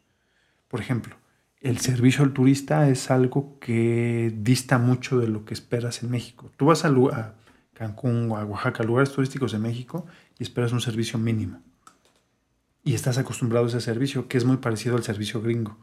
Y en Panamá me tocó un restaurante, o sea, y era muy común, no, no era nada más ese lugar, que era muy común que te encontraras restaurantes que te sentabas y podía pasar, o sea, si no te agarrabas a puteadas con el mesero, no te atendían. Y era muy común. O sea, de hecho, los mismos panameños te decían, no, es que tú tienes que ir a un restaurante y tienes que exigir. Chinga, pues si no es un sindicato, ¿no? ¿Qué, qué onda, no? Y es una costumbre. O sea, les tienes que hablar mal para que te atiendan, si no, no te hacen caso. Como, ok, vamos mal. así no, al turista en mi país así no, no, no nos tratan. Entonces esas pequeñas cosas son distintas y terminan siendo como, es, por ejemplo, para manejar, me acuerdo, eh, tomé, porque es un- de lado a lado del, del continente, hay una carretera, ¿no? Bueno, en paralelo al, al canal. Entonces, es una autopista como México, así, una autopista, sus cuatro carriles, pero hay cosas que denotan esa impronta latinoamericana, ¿no? Y mucho más así centroamericana. En la cuestión de la autopista es una autopista moderna, última generación, siglo XXI, listo. Y de momento tú vas manejando y el límite de velocidad, no sé, vamos a suponer que es de 100.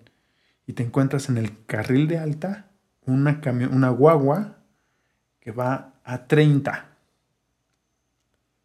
Y no hay forma que la puedas rebasar o que convenzas a, el- a ese conductor de que el carril derecho es el de carga. Y es algo que, que aquí es hasta común o lo das por sentado cuando no es cierto. Entonces batallas con eso y pues no puedes estar peleando. O sea, el país que fueres, haz lo que vieres. Entonces, ok. Entonces la manera de conducir es distinta eh, en ese aspecto. A pesar de que las reglas son iguales, ¿no? Eh, ese tipo de cosas. Pero hay cosas bien padres, por ejemplo, eh, a ti te ha tocado a la frontera, ¿no? Esta onda de, del supermercado, el outlet gringo que compras cosas súper baratas. Bueno, Panamá tiene esta seña de que es el outlet internacional. Como todo mundo pasa por ahí, pues te vas a encontrar mercancía china, africana, eh, europea. Y hay una zona libre que corresponde a, eh, a ventas de, de lo que tú quieras. En, Entonces, en Panamá, o sea, es decir, en la capital. No. Dentro de Panamá, en- dentro del país, te vas a una zona que se le llaman zona Colón, que es hacia el norte, y es una zona libre en donde, pues de momento son, te encuentras de todo. Eh, te voy a inventar, porque las razones son miles, ¿no? Pero un, un contenedor que es- no pasó la aduana o que no encontró eh, transporte o que mm, papeles, no sé qué, entonces lo abren y lo y, y te lo encuentras en la zona Colón y lo rematan. ¿Y qué traía ese contenedor? Pilas de Duracell. Y pues las venden porque hay que sacarlas o se echan a perder. O trae tenis de manufactura china que iban para África, pero no pasaron porque, no sé, estaba muy pesado, no sé, alguna cosa técnica. Y entonces ahí abren el contenedor. Entonces te encuentras mercancía de todos lados a precios ridículos a cinco horas, o sea, y te estoy hablando de que cinco horas, no porque esté mal comunicado, no porque haya una mala cartera, sino porque manejan muy lento, horrible, no sé qué.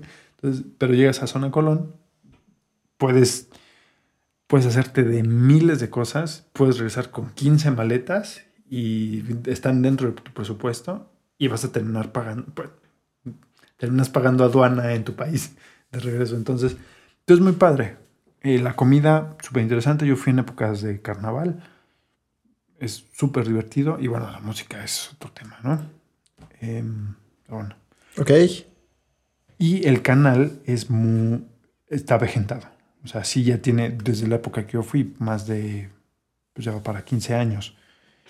Ya estaba avejentado, ya necesitaba no solamente mantenimiento profundo, sino ampliaciones. Estás hablando de que los buques ya. Cada vez son más grandes y más pesados, ¿no? Entonces ya el canal ya no te da. Pero no es como que, ay, bueno, pues eh, porque se, para los que no sepan, se maneja por esclusas. Hay una diferencia de, no me acuerdo, son como 10 metros entre el Océano Pacífico y el Atlántico. Entonces, para irlo, irlo compensando, son esclusas. Entonces, entre el barco, lo llenan de agua, no lo cargan, lo llenan de agua, entonces sube. Entonces, dependiendo para dónde vayas, si vas de un... eh, ah, porque además no es un canal, o sea, no es una zona que tengas un canal que vayas directamente, sino que es un sistema de lagos que están acondicionados para que vayan cruzando los, eh, los barcos de acuerdo al número que les van dando. Entonces las esclusas no son, no todo es esclusas y no todo, sino que y no todo es lago. Entonces lo único que hicieron fue eh, conectar. Por ejemplo, toda la tierra que sacaron para crear el canal, lo hicieron en la ciudad de Panamá, conectaron, muy parecido a Veracruz, como usted dijera, de la costa del malecón a Isla Sacrificios, hicieron un camino que se llama Causeway.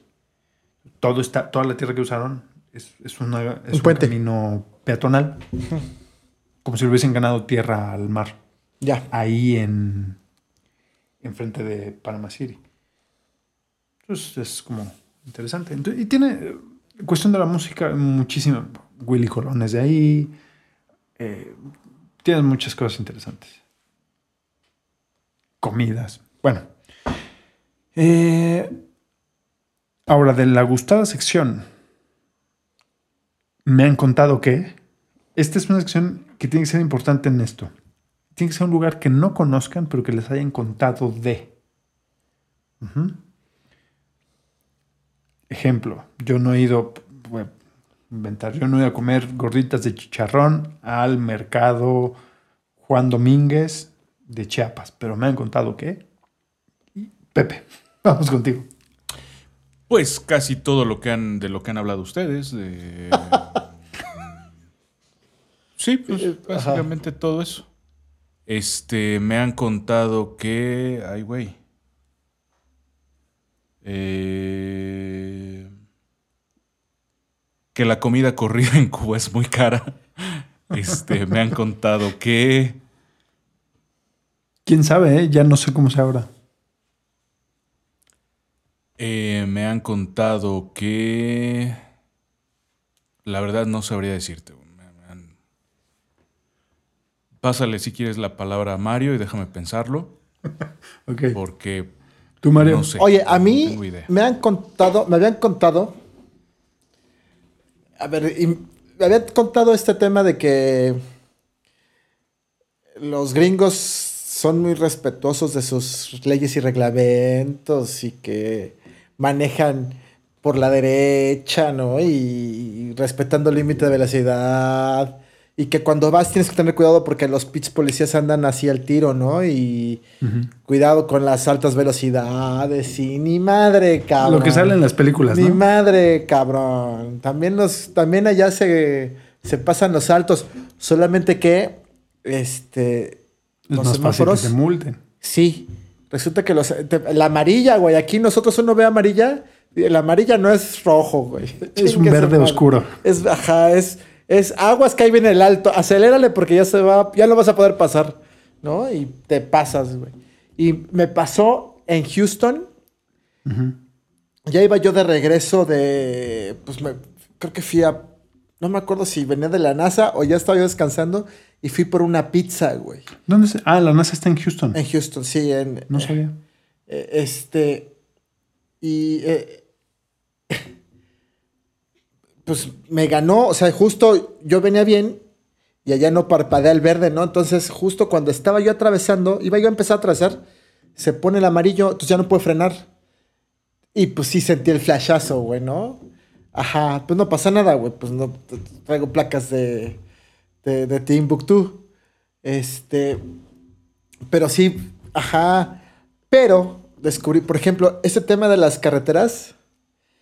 La gente anda. El, mira, el límite son más o menos 120 kilómetros por hora, 70 millas. Hay tramos de 80 millas por hora. Güey, la gente anda. Bueno, pero hay- hay, algo que aquí no existe. Bueno, ¿Qué? en otros lados. El Express Lane. No, no, no, espérate, espérate. Eso estás hablando en ciudad, güey. Yo te voy a hablar en, en carretera, güey. Espérame. Yo te voy a hablar en carretera, güey. Bueno, pero a ver, el Express Lane es en highway, zona conurbada. Sí, hay, por ejemplo, en toda la zona de Los Ángeles, que- ajá, Sí, sí, sí. es Lo más común. hay Metrobús, entonces está el Metrobús y aparte está el carril para aquellos, aquellos carros que van más de dos personas. Si tú te metes y solamente eres tú solito o una persona más, te multan. Y además las cámaras te van siguiendo, cabrón. Te toman foto a ti, al carro y a las placas, güey. Ajá, no puedes. Sí, no este, puedes negarte. pero eso sí, eso sí, no, eso sí lo cumple porque así está muy cabrón, porque está muy controlado, ¿no? Pero el, por ejemplo, también en la ciudad es más difícil, es más difícil que vayas a más de los 80 kilómetros por hora que puedes ir, ¿no?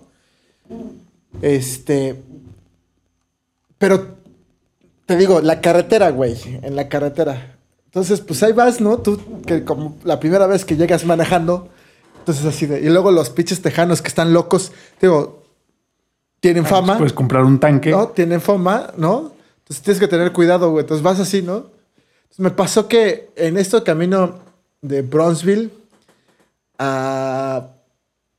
ay. A McAllen.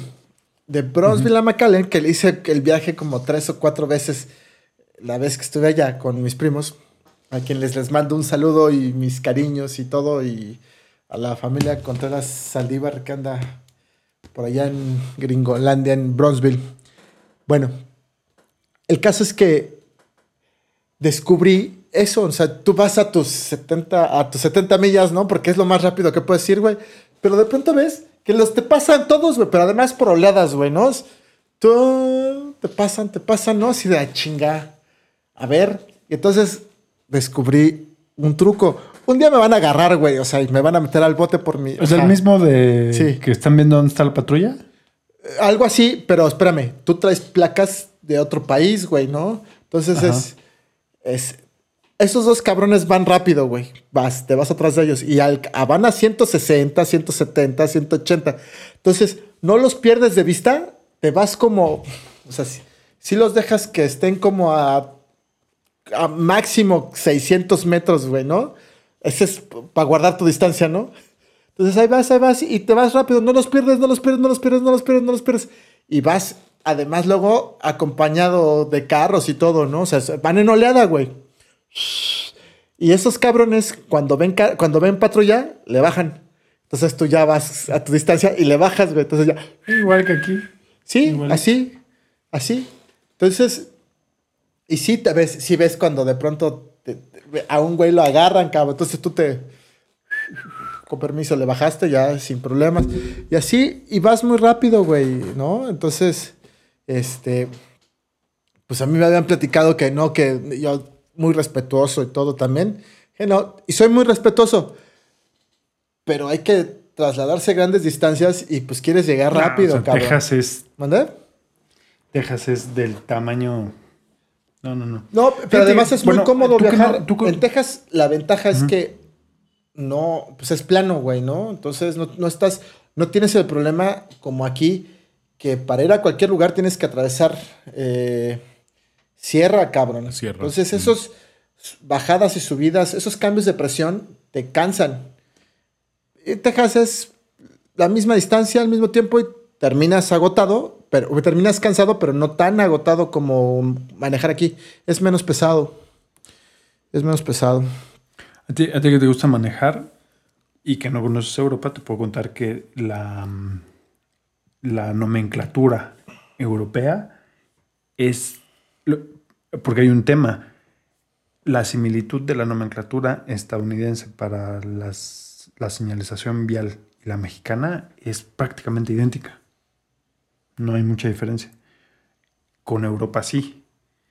Porque cuando tú vas de México manejando hacia Estados Unidos, pues prácticamente tienes lo mismo. Los por ejemplo, los letreros verdes y la salida es una flechita blanca o una flechita negra. No hay en un letrero verde con un fondo verde. Va, punto. No, no, no cambia. En Europa no. en Europa cambia. Es amarillo, todo es amarillo.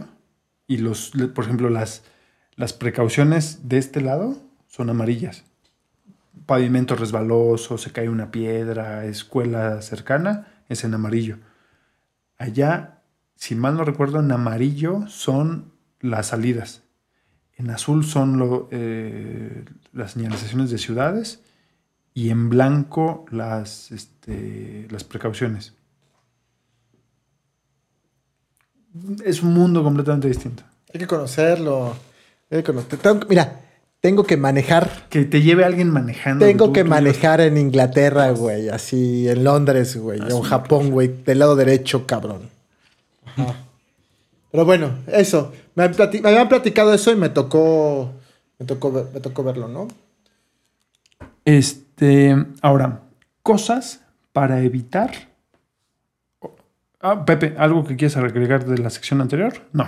Nada. No, no, no, ya. Listo. Cosas a evitar o recomendaciones para turistas que no hagan en México o que no nos gustan los mexicanos para cuando vengan aquí. Amigos latinoamericanos, europeos que nos escuchen o aquellos que estén, nos estén escuchando en otro continente y que digan, voy a visitar México, a, visi- a ver a, bueno, tú que estás en otras latitudes, Mario, no, pero a Pepe y a mí. No viajar de ¿Qué noche. no hacer? Evitar viajar de noche en, en carretera. Que se manejan. Hay carreteras bien padres, ¿no? Y viajes que se pueden disfrutar mucho, pero ninguna carretera en México es, segura para viajar de noche. Si uno que conoce se avienta y sabe que chin, me tocó la noche, ¿no? Ajá. Por la cuestión de la seguridad. Seguridad. Muy Una bien. cuestión de seguridad. Sí. Hay tramos que. Hasta de día, güey. Yo me aventé. Cuando fui a Bronzeville, se me ocurrió irme por Tamaulipas, güey, por Tampico, cabrón. Entonces atravesé. Llegué a Matamoros y atravesé Tamaulipas por. Ay, ¿cómo se llama este lugar donde encontraron San Fernando. por San Fernando, cabrón. A las 5 de la tarde, güey. Yo no mames. Iba yo súper tenso. Hay un. En San Fernando, antes de llegar, hay un libramiento, ¿no? Y la carretera está chida, güey. O sea, es, y es libre. Y solamente me encontré una patrulla que me detuvo antes de entrar a ese tramo, después de Tampico. ¿Te detuvo? Sí, bueno, pues que estaban ahí abajo de un puente, güey. Estaban, a ver, ¿dónde vas? ¿Qué vas a hacer? Todo, ¿no? Ajá, de caminos. Y ya, güey, hasta... De ahí hasta... hasta eh, Matamoros, güey. Sí, sí, sí. Pero ese es un volado, güey. Toda la gente que le digo, tengo amigos en Monterrey, amigas en Monterrey que les platiqué de mi viaje, me dijo, no mames, estás bien pendejo, ¿no? Así, te quieres morir. Yo no. Ajá. No, así es peligroso. Sí, sí, sí, sí. A mí me tocó, a- antes del 2007 era como si nada, después del 2007. No, bueno, güey, yo te quiero decir, mi- mis primos, mi familia que vive en Bronzeville, vivían en Ciudad Victoria, güey. Tuvieron que salir por las cosas, güey. Pero por- cuando salí de la prepa, lo- tenía yo 19 años, güey. En esas vacaciones me fui una semana con ellos, güey. A Victoria, a Ciudad Victoria. 19 años, pues realmente chavito, güey. O sea, es, me- mi tía me, viajó, me pagó el camión y yo viajé de noche, güey, de viaje. Salí de la terminal del norte de la Ciudad de México a las 12 de la noche para llegar a las 7 y media de la mañana a Ciudad Victoria, güey. Viajando de noche. Así, cabrón. Así viajaba, por ejemplo, con mis amigos a Acapulco. 2 de la mañana para estar a las 7 y media, güey, ¿no? O sea, solos, Antes- chavos. Antes del 2007 era la norma y estaba bien. Después de no. No, ya no. Fíjate, todavía me acuerdo, fumaba. Entonces, el camión en el que iba estaba sellada la cabina este, respecto del, del pasajero. Entonces, le toqué al, al, chofer y le dije, oye, pues estoy espiando las piernas, güey. ¿Me das chance? Sí, pásale. Ya me puse a platicar con él y saqué los cigarros. ¿Puedo fumar? Sí, fuma, sí. Y ahí nos fuimos fumando los dos, güey, sin que la gente que venía a dormir se enterara. Sí, cabrón, así. Y me, y me regresé igual. No, estuve toda una semana allá y me regresé igual, sin problemas. Ahorita eso ya no lo puse hacer, cabrón. Mira, No. justo, este, el, me acuerdo que en este viaje a Bronzeville, uno de los viajes que hicimos de Bronzeville a McAllen fue para ir al aeropuerto, para ir a recoger a un primo que no pudo llegar a Reynosa, güey, porque además en esa semana estaba sitiado Reynosa, güey. O sea, no mames, no mames. Ajá, entonces hay que, había que llegar por vuelo a McAllen, güey. Y ya en McAllen lo recogimos y después lo fui a Mira, dejar. yo, yo, yo te puedo comentar que en 2000, no, 2005, 2006, trae un ritmo de viajes pesado. Y una vez me tocó ir a. Híjole, creo que fue a Matamoros. Ni yo Matamoros. ¿qué cansadísimo, era viaje, viaje, viaje, viaje, viaje. Y llego a Matamoros. No cono- en realidad no conocí Matamoros, pero es que estaba tan cansado que dije, pagué un taxi, me fui al centro. O sea, imagínate la, la situación, que hoy día es impensable. Me fui al centro, busqué un hotel de, pues de pueblo, así, ni feo ni bueno, así un, un hotel. Necesito un hotel para dormir unas tres horas, estaba muy cansado. Tres, cuatro horas, mi vuelo sale a las 8 de la noche, son la, la una de la tarde, me duermo y a ver. Y con- en esa época, con lo que contaban de la frontera, parecía el viejo oeste, no sé qué, fui. Nada, todo súper bien, tranquilo. Ya no pasa. No, bueno, Eso yo no cuando sabes. llegué a Matamoros, güey, fue así de no mames. De día fue uf. Llegué, yo había calculado llegar 6 de la tarde, llegué 6:40 con de día, güey, ¿no? De día. Pero sí. No viajen de noche. Sí, no, cambió. No, hay. Y pregunten, pregunten, ¿qué carreteras pueden. ¿En qué carreteras pueden andar? Así es. ¿Tú, Pepe? Pues fíjate que yo, eh, mi experiencia con la sierra, este, yo sí creo que hay que tenerle mucho respeto a las sierras, ¿no? En México tenemos dos eh, y tenemos alguna otra cosilla por allí. Este es la Sierra Madre Oriental, la Sierra Madre Occidental y hay otra las pequeñitas. sierra- Hay, hay algunas otras pequeñitas que también atraviesan Son transversales, ¿no? transversalmente la República. Y este, y hay que tenerles mucho respeto. ¿eh? Yo digo, a menos que sean muy intrépidos y muy aguantadores, y- o se toman la pastilla esta para las náuseas. Este, si no, sí, sí creo que hay que tenerle respeto a esos, a esos lugares, ¿no? Porque si no, so- se vuelve muy pesada la, la- el traslado, la experiencia. Este, eso, tener cuidado un poco con, con, con las, eh, con las sierras, y, pero nada más después de ahí disfrutar todo lo que, lo que se pueda, ¿no? Los viajes en la sierra son complicados. Bien pinches complicados. Ya lo platicamos. Porque también son inseguras las sierras, ¿no? ¿Cómo? También las sierras son inseguras. Sí, claro. Sí, sí, sí. Este. Pero bueno, en el caso de las sierras siempre han sido inseguras. Este viaje que platicamos el programa pasado de Oaxaca, Pepe, era ¿Sí? la primera vez que fui, me nos arriesgamos, güey, pero pues, te digo que uno es joven y estúpido y nos arriesgamos, Sí. güey, ¿no? Eh, nos estaremos bajando por Pochutla, llegamos a Pochutla como a las 9 de la noche, no era tan tarde, pero ya era de noche, ¿no? 9, 10 de la noche, o sea, lo que significa que nos agarró un poquito antes de empezar el descenso, la noche, güey, Ajá. ¿no? O sea, pesado, pesado, pesado, pesado, pesado. Ya después lo planeé mejor, ¿no? La última vez que fui, pues dormí en San Fernando, que es prácticamente iniciando la subida, y ya el otro día, vámonos, directo, ¿no? En la mañana. Pero sí, este, pesado, pesado. Las, son pesadas y complicadas, porque son tierra de nadie, güey, finalmente, ¿no?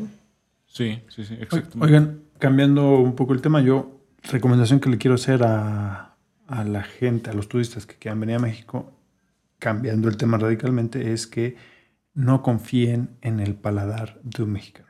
Yo, por ejemplo, no como mucho chile. Técnicamente, para México, como menos 20 de chile. Entonces, no le crean a nadie cuando les diga, oye, ¿esto pica? No, no pica. El no pica prácticamente es equivalente a uno o dos chiles en un vaso. Entonces, no confíen. Y si alguien les dice pica, ni lo huelan. Ujú. Radioactivo. Sí, pueden acabar llorando. Es. es no, no tiene. No, yo, yo no como chile, no, no soy muy asiduo. Y es un país complicado con el chile. Incluso cuando dices, no como chile, démelo sin chile. Uy, joven. Ya tenía chile. Ya está revuelto, sí. No, no, no te escapas. Otra recomendación, eh, al- ahora al revés, vamos a hacerlo al revés. ¿Qué hay para los mexicanos a evitar en, o, ojo, mexicanos o chilangos? Y entiendes por chilangos, aquellos ciudadanos del ombligo de la tierra, Chilangolandia, la Ciudad de México. Entonces, para los chilangos o para los mexicanos, ¿qué habría que evitar en otros lugares? Mario, Pepe. ¿Quién se anima? Mario. Ay, Que además, que además tú eres un digno representante de, Chilangolandia en el sí, extranjero. de Mira, la chilanguería. El tiempo No. fuera de la Ciudad de México fluye de manera diferente.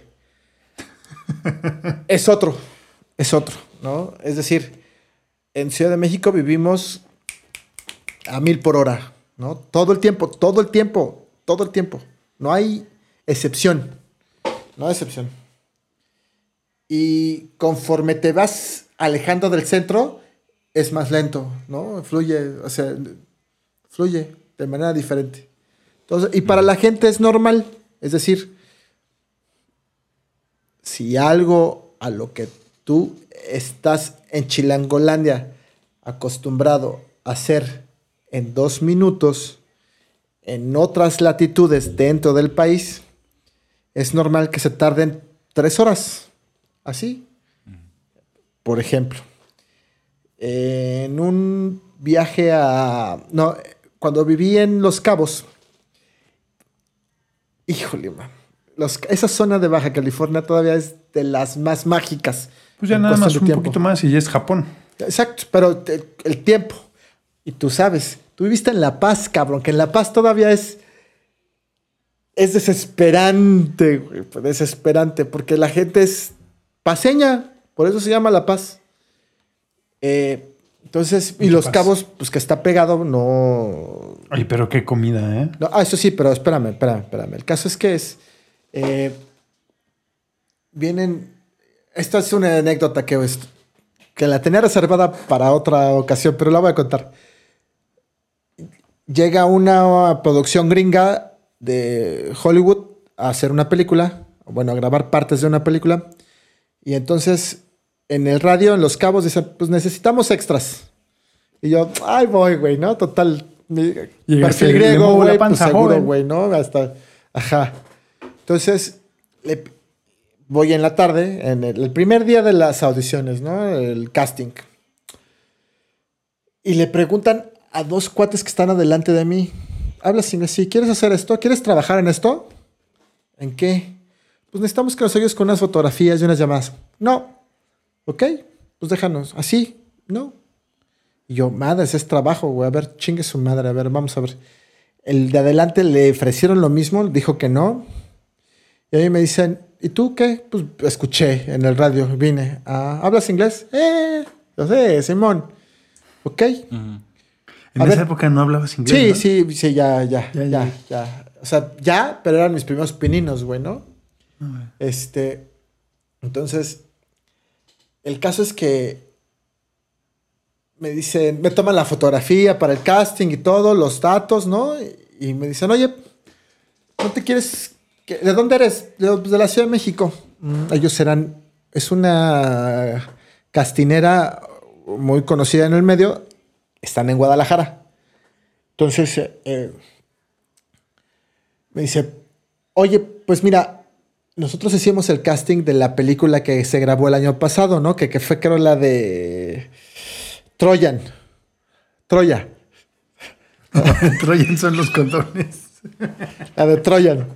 Entonces, este, pues tenemos un archivo con fotografías y teléfonos de gente de gringos y gringas que viven aquí y que nos dijeron que si les llamábamos cuando viniéramos. Entonces, se trata de que les llames. Yo, ok. Madres, ¿no? Pues órale. Además en inglés, cabrón, ¿no? Entonces me dan las fotos, me dan mi boncha de fotos, de fotos y me dicen, pues vas. Y entonces, pues ya en la tarde me cheté, el- como era poquito tiempo, me cheté poquitas, ¿no? Pero otra en la mañana, ahí te vamos a pagar por esto, güey. Órale. Al otro día en la mañana, pues ya, güey, me acabé yo mis fotos, cabrón. Así, y mis llamadas, ¿no? De 9 a 2 de la tarde. A las 12 y media ya había terminado. Entonces veo que viene el gerente de, eh, pues el, castinero. Me- se ve. ¿Sí ya terminaste? Sí. Ok. Y se da la media vuelta y lo veo que empieza a hacer llamadas y la chingada, ¿no? Y ya, como a los cinco minutos, después de que colgó y todo, viene, pues, vente, güey, acompáñame. Y yo, ¿a dónde tú? Vente. Hacer más llamadas. ¿Traigo mis cosas o sí, tráete tus cosas, vamos a regresar? Y yo, madres. Pues ahí Ya voy. me van, Ajá. me van a acusar. Pues ya me subo a la camioneta. No mames, ¿qué hice, güey? Me voy subiendo a la camioneta y me dice, sí, es chilango, ¿verdad, cabrón? Sí, se nota, güey, porque por eso no nos quieren, güey. Este trabajo que te di, esperaba que alguien lo terminara el sábado, güey. Tú es martes, güey, ya lo terminaste, güey. Entonces, chingón. Solo te voy a... ya te recomendé con la producción, güey. Entonces, andan buscando un asistente en ocasiones. y Ya te recomendé. No te vas a chingar el radio, cabrón, ¿eh? Porque pues, te... te vas a chingar el radio, güey, y te vayas a ir sin regresar, cabrón, porque te estoy recomendando. Y yo, no, güey, está bien, está bien. Y ya. Pero así, porque la gente, o sea, sí esperaban que, en serio, esperaban que eso que hice yo en un turno lo fueran sacando hasta el sábado, güey, ¿no? Pues trabajo de, hazme un chingado favor, güey, yo rápido, ya, faltan tres, güey, que no encontré o me dijeron que les hablara después. Sí, ah, ok. Y así con todo, güey, así con todo. Ya no te quiero contar otras historias. Entonces, eso, les voy a pedir, les voy a pedir que se relajen. Hermanos chilangos. Sí, que se relajen, le bajen dos rayitas a sus revoluciones, no necesitan más. La gente, como en todos lados, ¿no? También en la Ciudad de México, ahí vemos chilangos lentejos, ¿no? La gente es lenteja, eh, ajá, pero, pero también es lenta así porque el tiempo es así, porque la vida es diferente y fluye de manera diferente, así que no se desesperen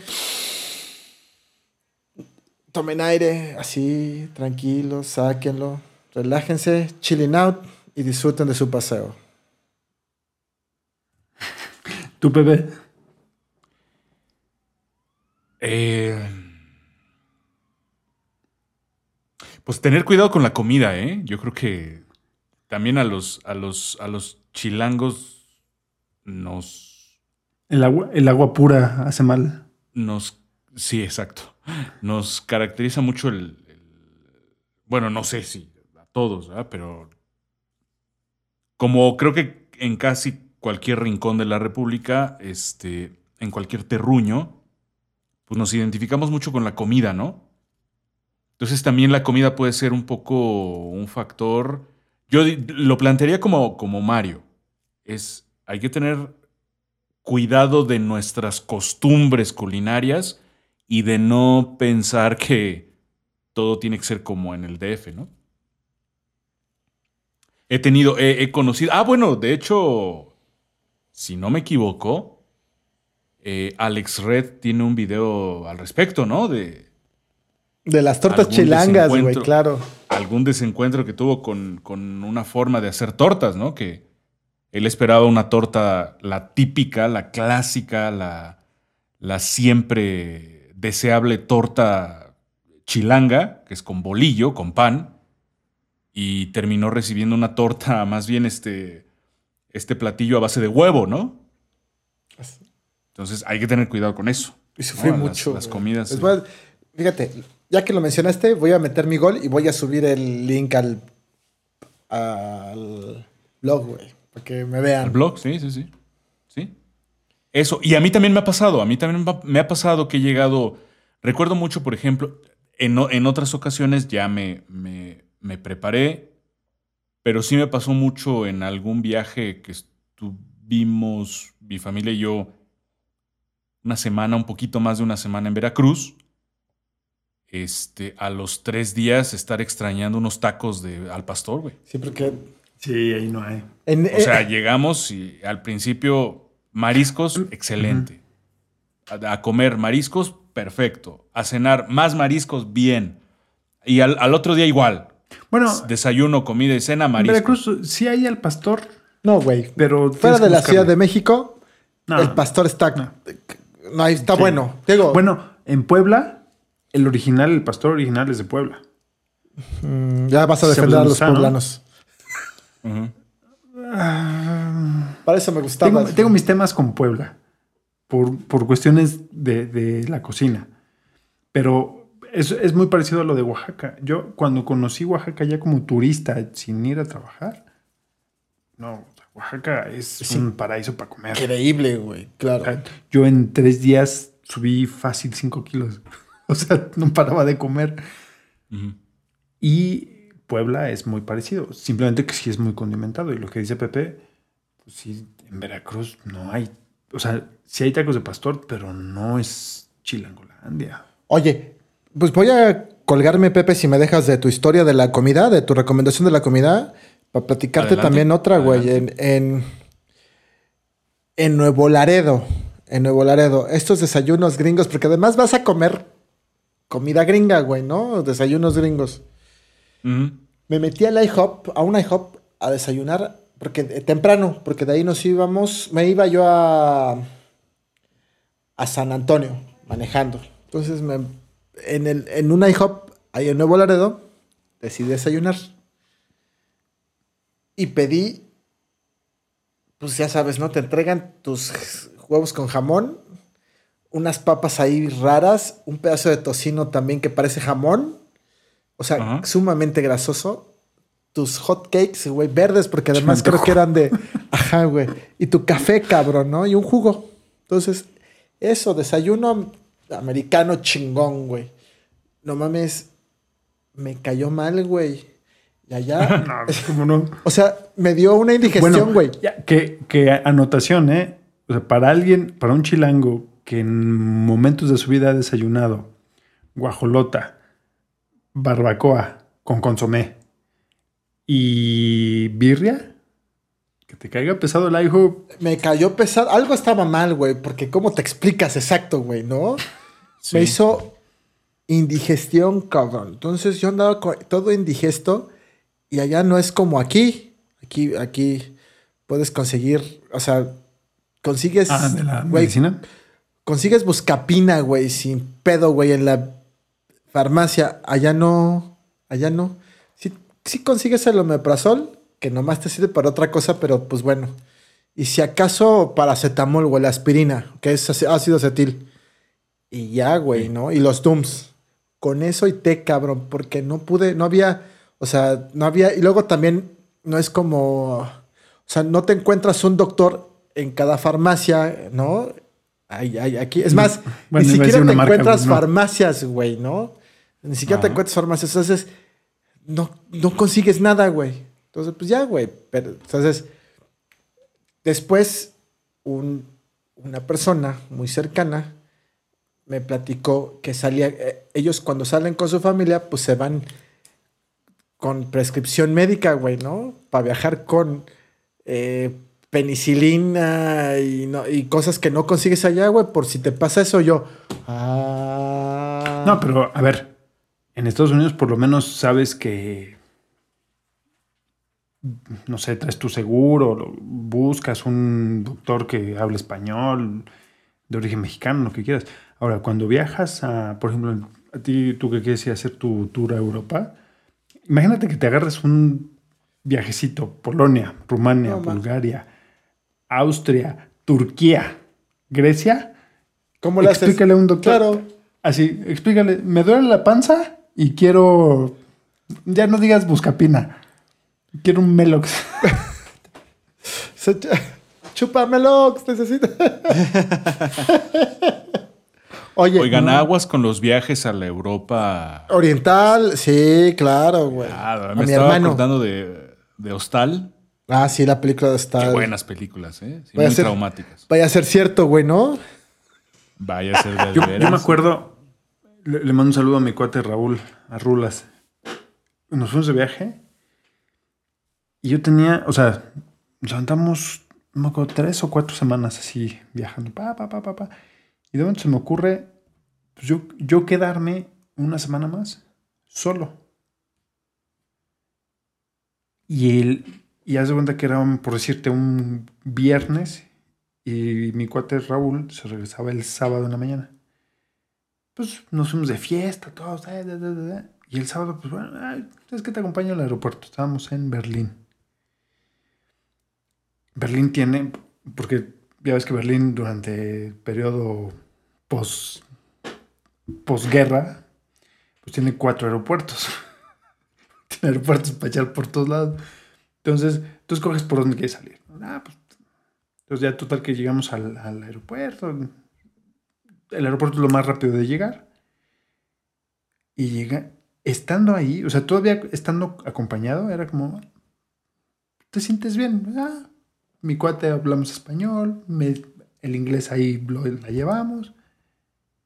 Cuando ya le dan el pase de abordar, le digo, Raúl, ¿sabes qué? Espérate. ¿Por qué no te quedas? Yo te pago el vuelo. No te vayas, carnal. ¿Por qué? Es que, o sea, en ese momento me di cuenta pues, que no hablaba alemán y que yo volteaba y saliendo de los lugares turísticos, ¿qué iba a hacer? O sea, ¿qué, o sea, ¿qué iba a hacer? Me enfermo, me pasa, ¿qué iba a hacer? Me entró un pánico. No, no, no tienes idea, era como... Y total, que él regresaba a trabajar, de cuenta, se iba el sábado y él re- entraba a trabajar el lunes. Y dice, pues es que aunque por más que me quede, pues me tengo que regresar en unas horas. Porque la diferencia de horario, no sé qué, yo el lunes tengo que estar trabajando. Bueno, entonces en el regreso había eh, una chica que estaba estudiando el doctorado en no sé qué, en Berlín, no sé qué. Ah, y además no vivía en Berlín, vivía en otra ciudad mexicana. Y le encargó a mi amigo, le dijo, oye, va mi conocida, amiga, no sé quién era, su familiar, que me vino a visitar. Tenía, no sé, nosotros teníamos 25, sí, 25, 26 años, y la chica esta tenía 17, 16 años. Échale un ojo durante el camino, nada más, por si algo necesita, pero pues es mexicana y van a hacer un par de, de secuencias, entonces para que no se... Sí, sí, no te preocupes. Entonces yo me regreso con ella al centro de Berlín y pues ya hablando español le empecé a preguntar, oye, ¿qué hago? O sea, no hablo nada de alemán, o sea, no tengo una menor idea, no sé por qué, o sea, no sé por qué decidí estar en esta situación. O sea, es una estupidez, en ese momento para mí era una estupidez, ¿no? ¿Por qué estoy aquí? ¿Para qué? No hablo alemán, conozco muy poco de la cultura alemana y estoy en Alemania por los siguientes cuatro días. ¿Qué chingas? Entonces me dio un par de recomendaciones que les voy a pasar. Uno, la- si ves una flecha y ves una- unas palabras y la ves repetida muchas veces, es salida. Ok. No hay pierde. Los, los logos, avión, tren, son básicos. Entonces, flechita, logo, síguelos. Cuando llegues al país, pregúntale al, al personal, digamos, que está directamente con el turista, cómo se dice por favor, gracias. Y lo demás, puro instinto. Dije, bueno, pues estando aquí, vamos a ver que. Sí le sufres, pero Vite. les recomiendo. Vite, gracias. Vite. No, no, era. no, fue un horror. O sea, en cuestión de idioma. Bueno, eso, eso que tú estás platicando es una pequeña variante del síndrome del jamaicón, Claro. con sus, con sus especificidades, pero es el, el síndrome del jamaicón. Sí, en ese momento, para mí fue un shock. ¿Qué voy a hacer? Me duró como dos horas al regreso. A las dos horas ya estaba así, así como no. De hecho, pues no era la primera vez que viajaba, pero sí fue como, como extraño. Y después de pa- fue un viaje distinto. Fueron dos viajes completamente distintos, porque la primera parte del viaje iba con amigos. O sea, como, eh. Después fueron todos, yo me quedé solo y fue un viaje completamente distinto. Cambia tu perspectiva, tu modo de ver, de percibir, de oler, de todo, todo, todo. todo. Son, y era el mismo lugar. Ya de ahí tomas otras decisiones y le pones atención a cosas distintas. Que les iba a platicar eso. Siendo chilangos, el, el estar al pendiente de tus alrededores es lo más común. Porque estando en Chilangolandia nunca sabes si traes una pluma en la mano y alguien te la va a robar, si traes la mochila abierta y ya te sacaron algo, si entras al metro y te empujaron y te sacaron que el celular, la cartera, que si ya perdí. En, en el DF es como un denominador. Y me pasó en ese viaje que les cuento, que llegando a Madrid íbamos cuatro, cuatro cuates. El metro es chistoso porque el metro en Madrid entra al revés, que haz de cuenta que está en sentido inglés. ¿y por qué?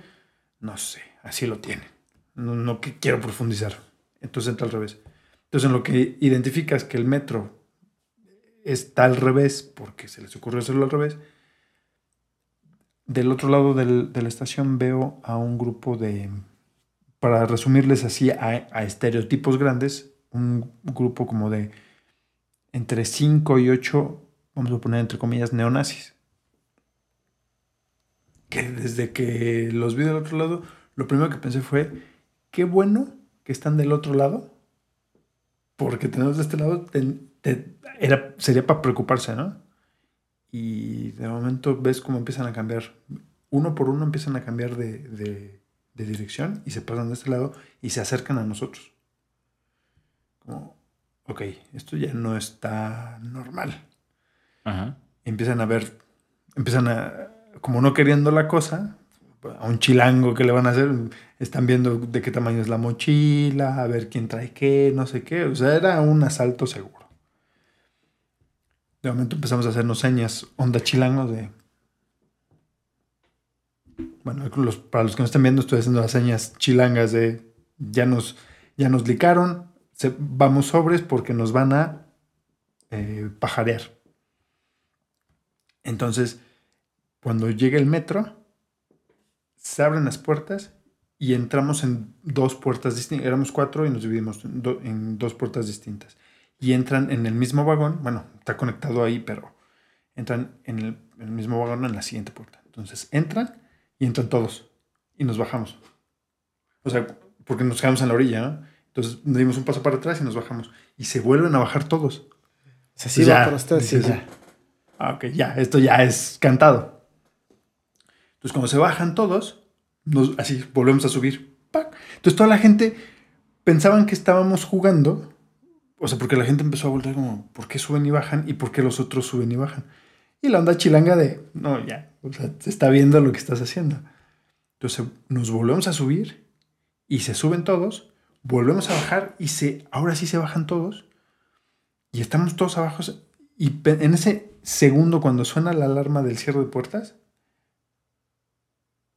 último segundo, volvemos a subir los cuatro, así, sin pensarlo, así, la onda chilanga de. Nos quedamos en el tren y se quedaron todos los tipos afu- afuera, ¿no? Se quedó uno, que toda la gente lo volteaba a ver como en esta onda que en esa época salía de que los señalaban como malhechores, no sé qué. Eso fue bajando del avión por no pagar el taxi. Esa fue la bienvenida a Madrid.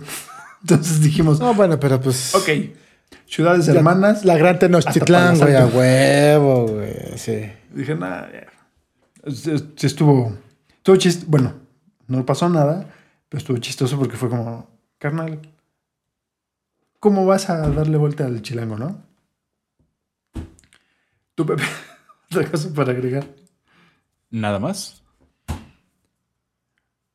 No comen chile. No se lleven sus latas de chile al exterior, por favor. No es sano. Muchos países no las aceptan, pero prueben otras cosas. Chicos, les propongo que ya nos vayamos. Ya nos colgamos otra vez. Algo tranqui, güey. Algo tranqui. Un par de intensos. Trío de intensos. Eh, a manera de conclusión, Mario, ¿algo que quieras agregar? Cuídense mucho. Todavía tenemos el tema de COVID. Ahorita es más complicado viajar de todos modos. Las vacunas para aquellos que ya estén vacunados no significa que ya estamos libres de todo mal. Entonces hay que seguir cuidándonos. Eso. Tú, Pepe. Eh, vámonos porque nos cierran el metro. Si ni hay. Nos Vámonos. llevan el metro. Señores, pues un placer que, que nos hayan acompañado y qué valentía que hayan llegado hasta este punto del- de la transmisión o de la grabación. Eh, les recordamos, somos Esferas Aparte. Nos encontrarán así en redes sociales. Facebook, Instagram, en YouTube también como Esferas Aparte. Y tenemos un correo que es esferasaparte.gmail.com y una página que es esferasaparte.wordpress.com. Cualquier cosa, echen la culpa a Pepe, si no a Mario, ¿por qué no a mí también? Gracias. ¡Dios! Bye. Nosotros queremos construir el socialismo.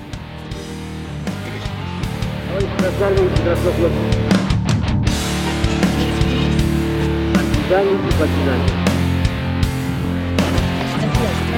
Who's gonna Mándalos por un tubo, no tengas miedo. No tengas miedo. Mándalos por un tubo.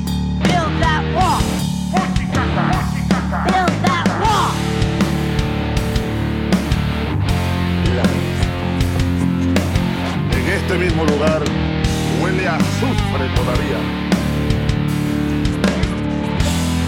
We have some bad hombres here and we're gonna get them out.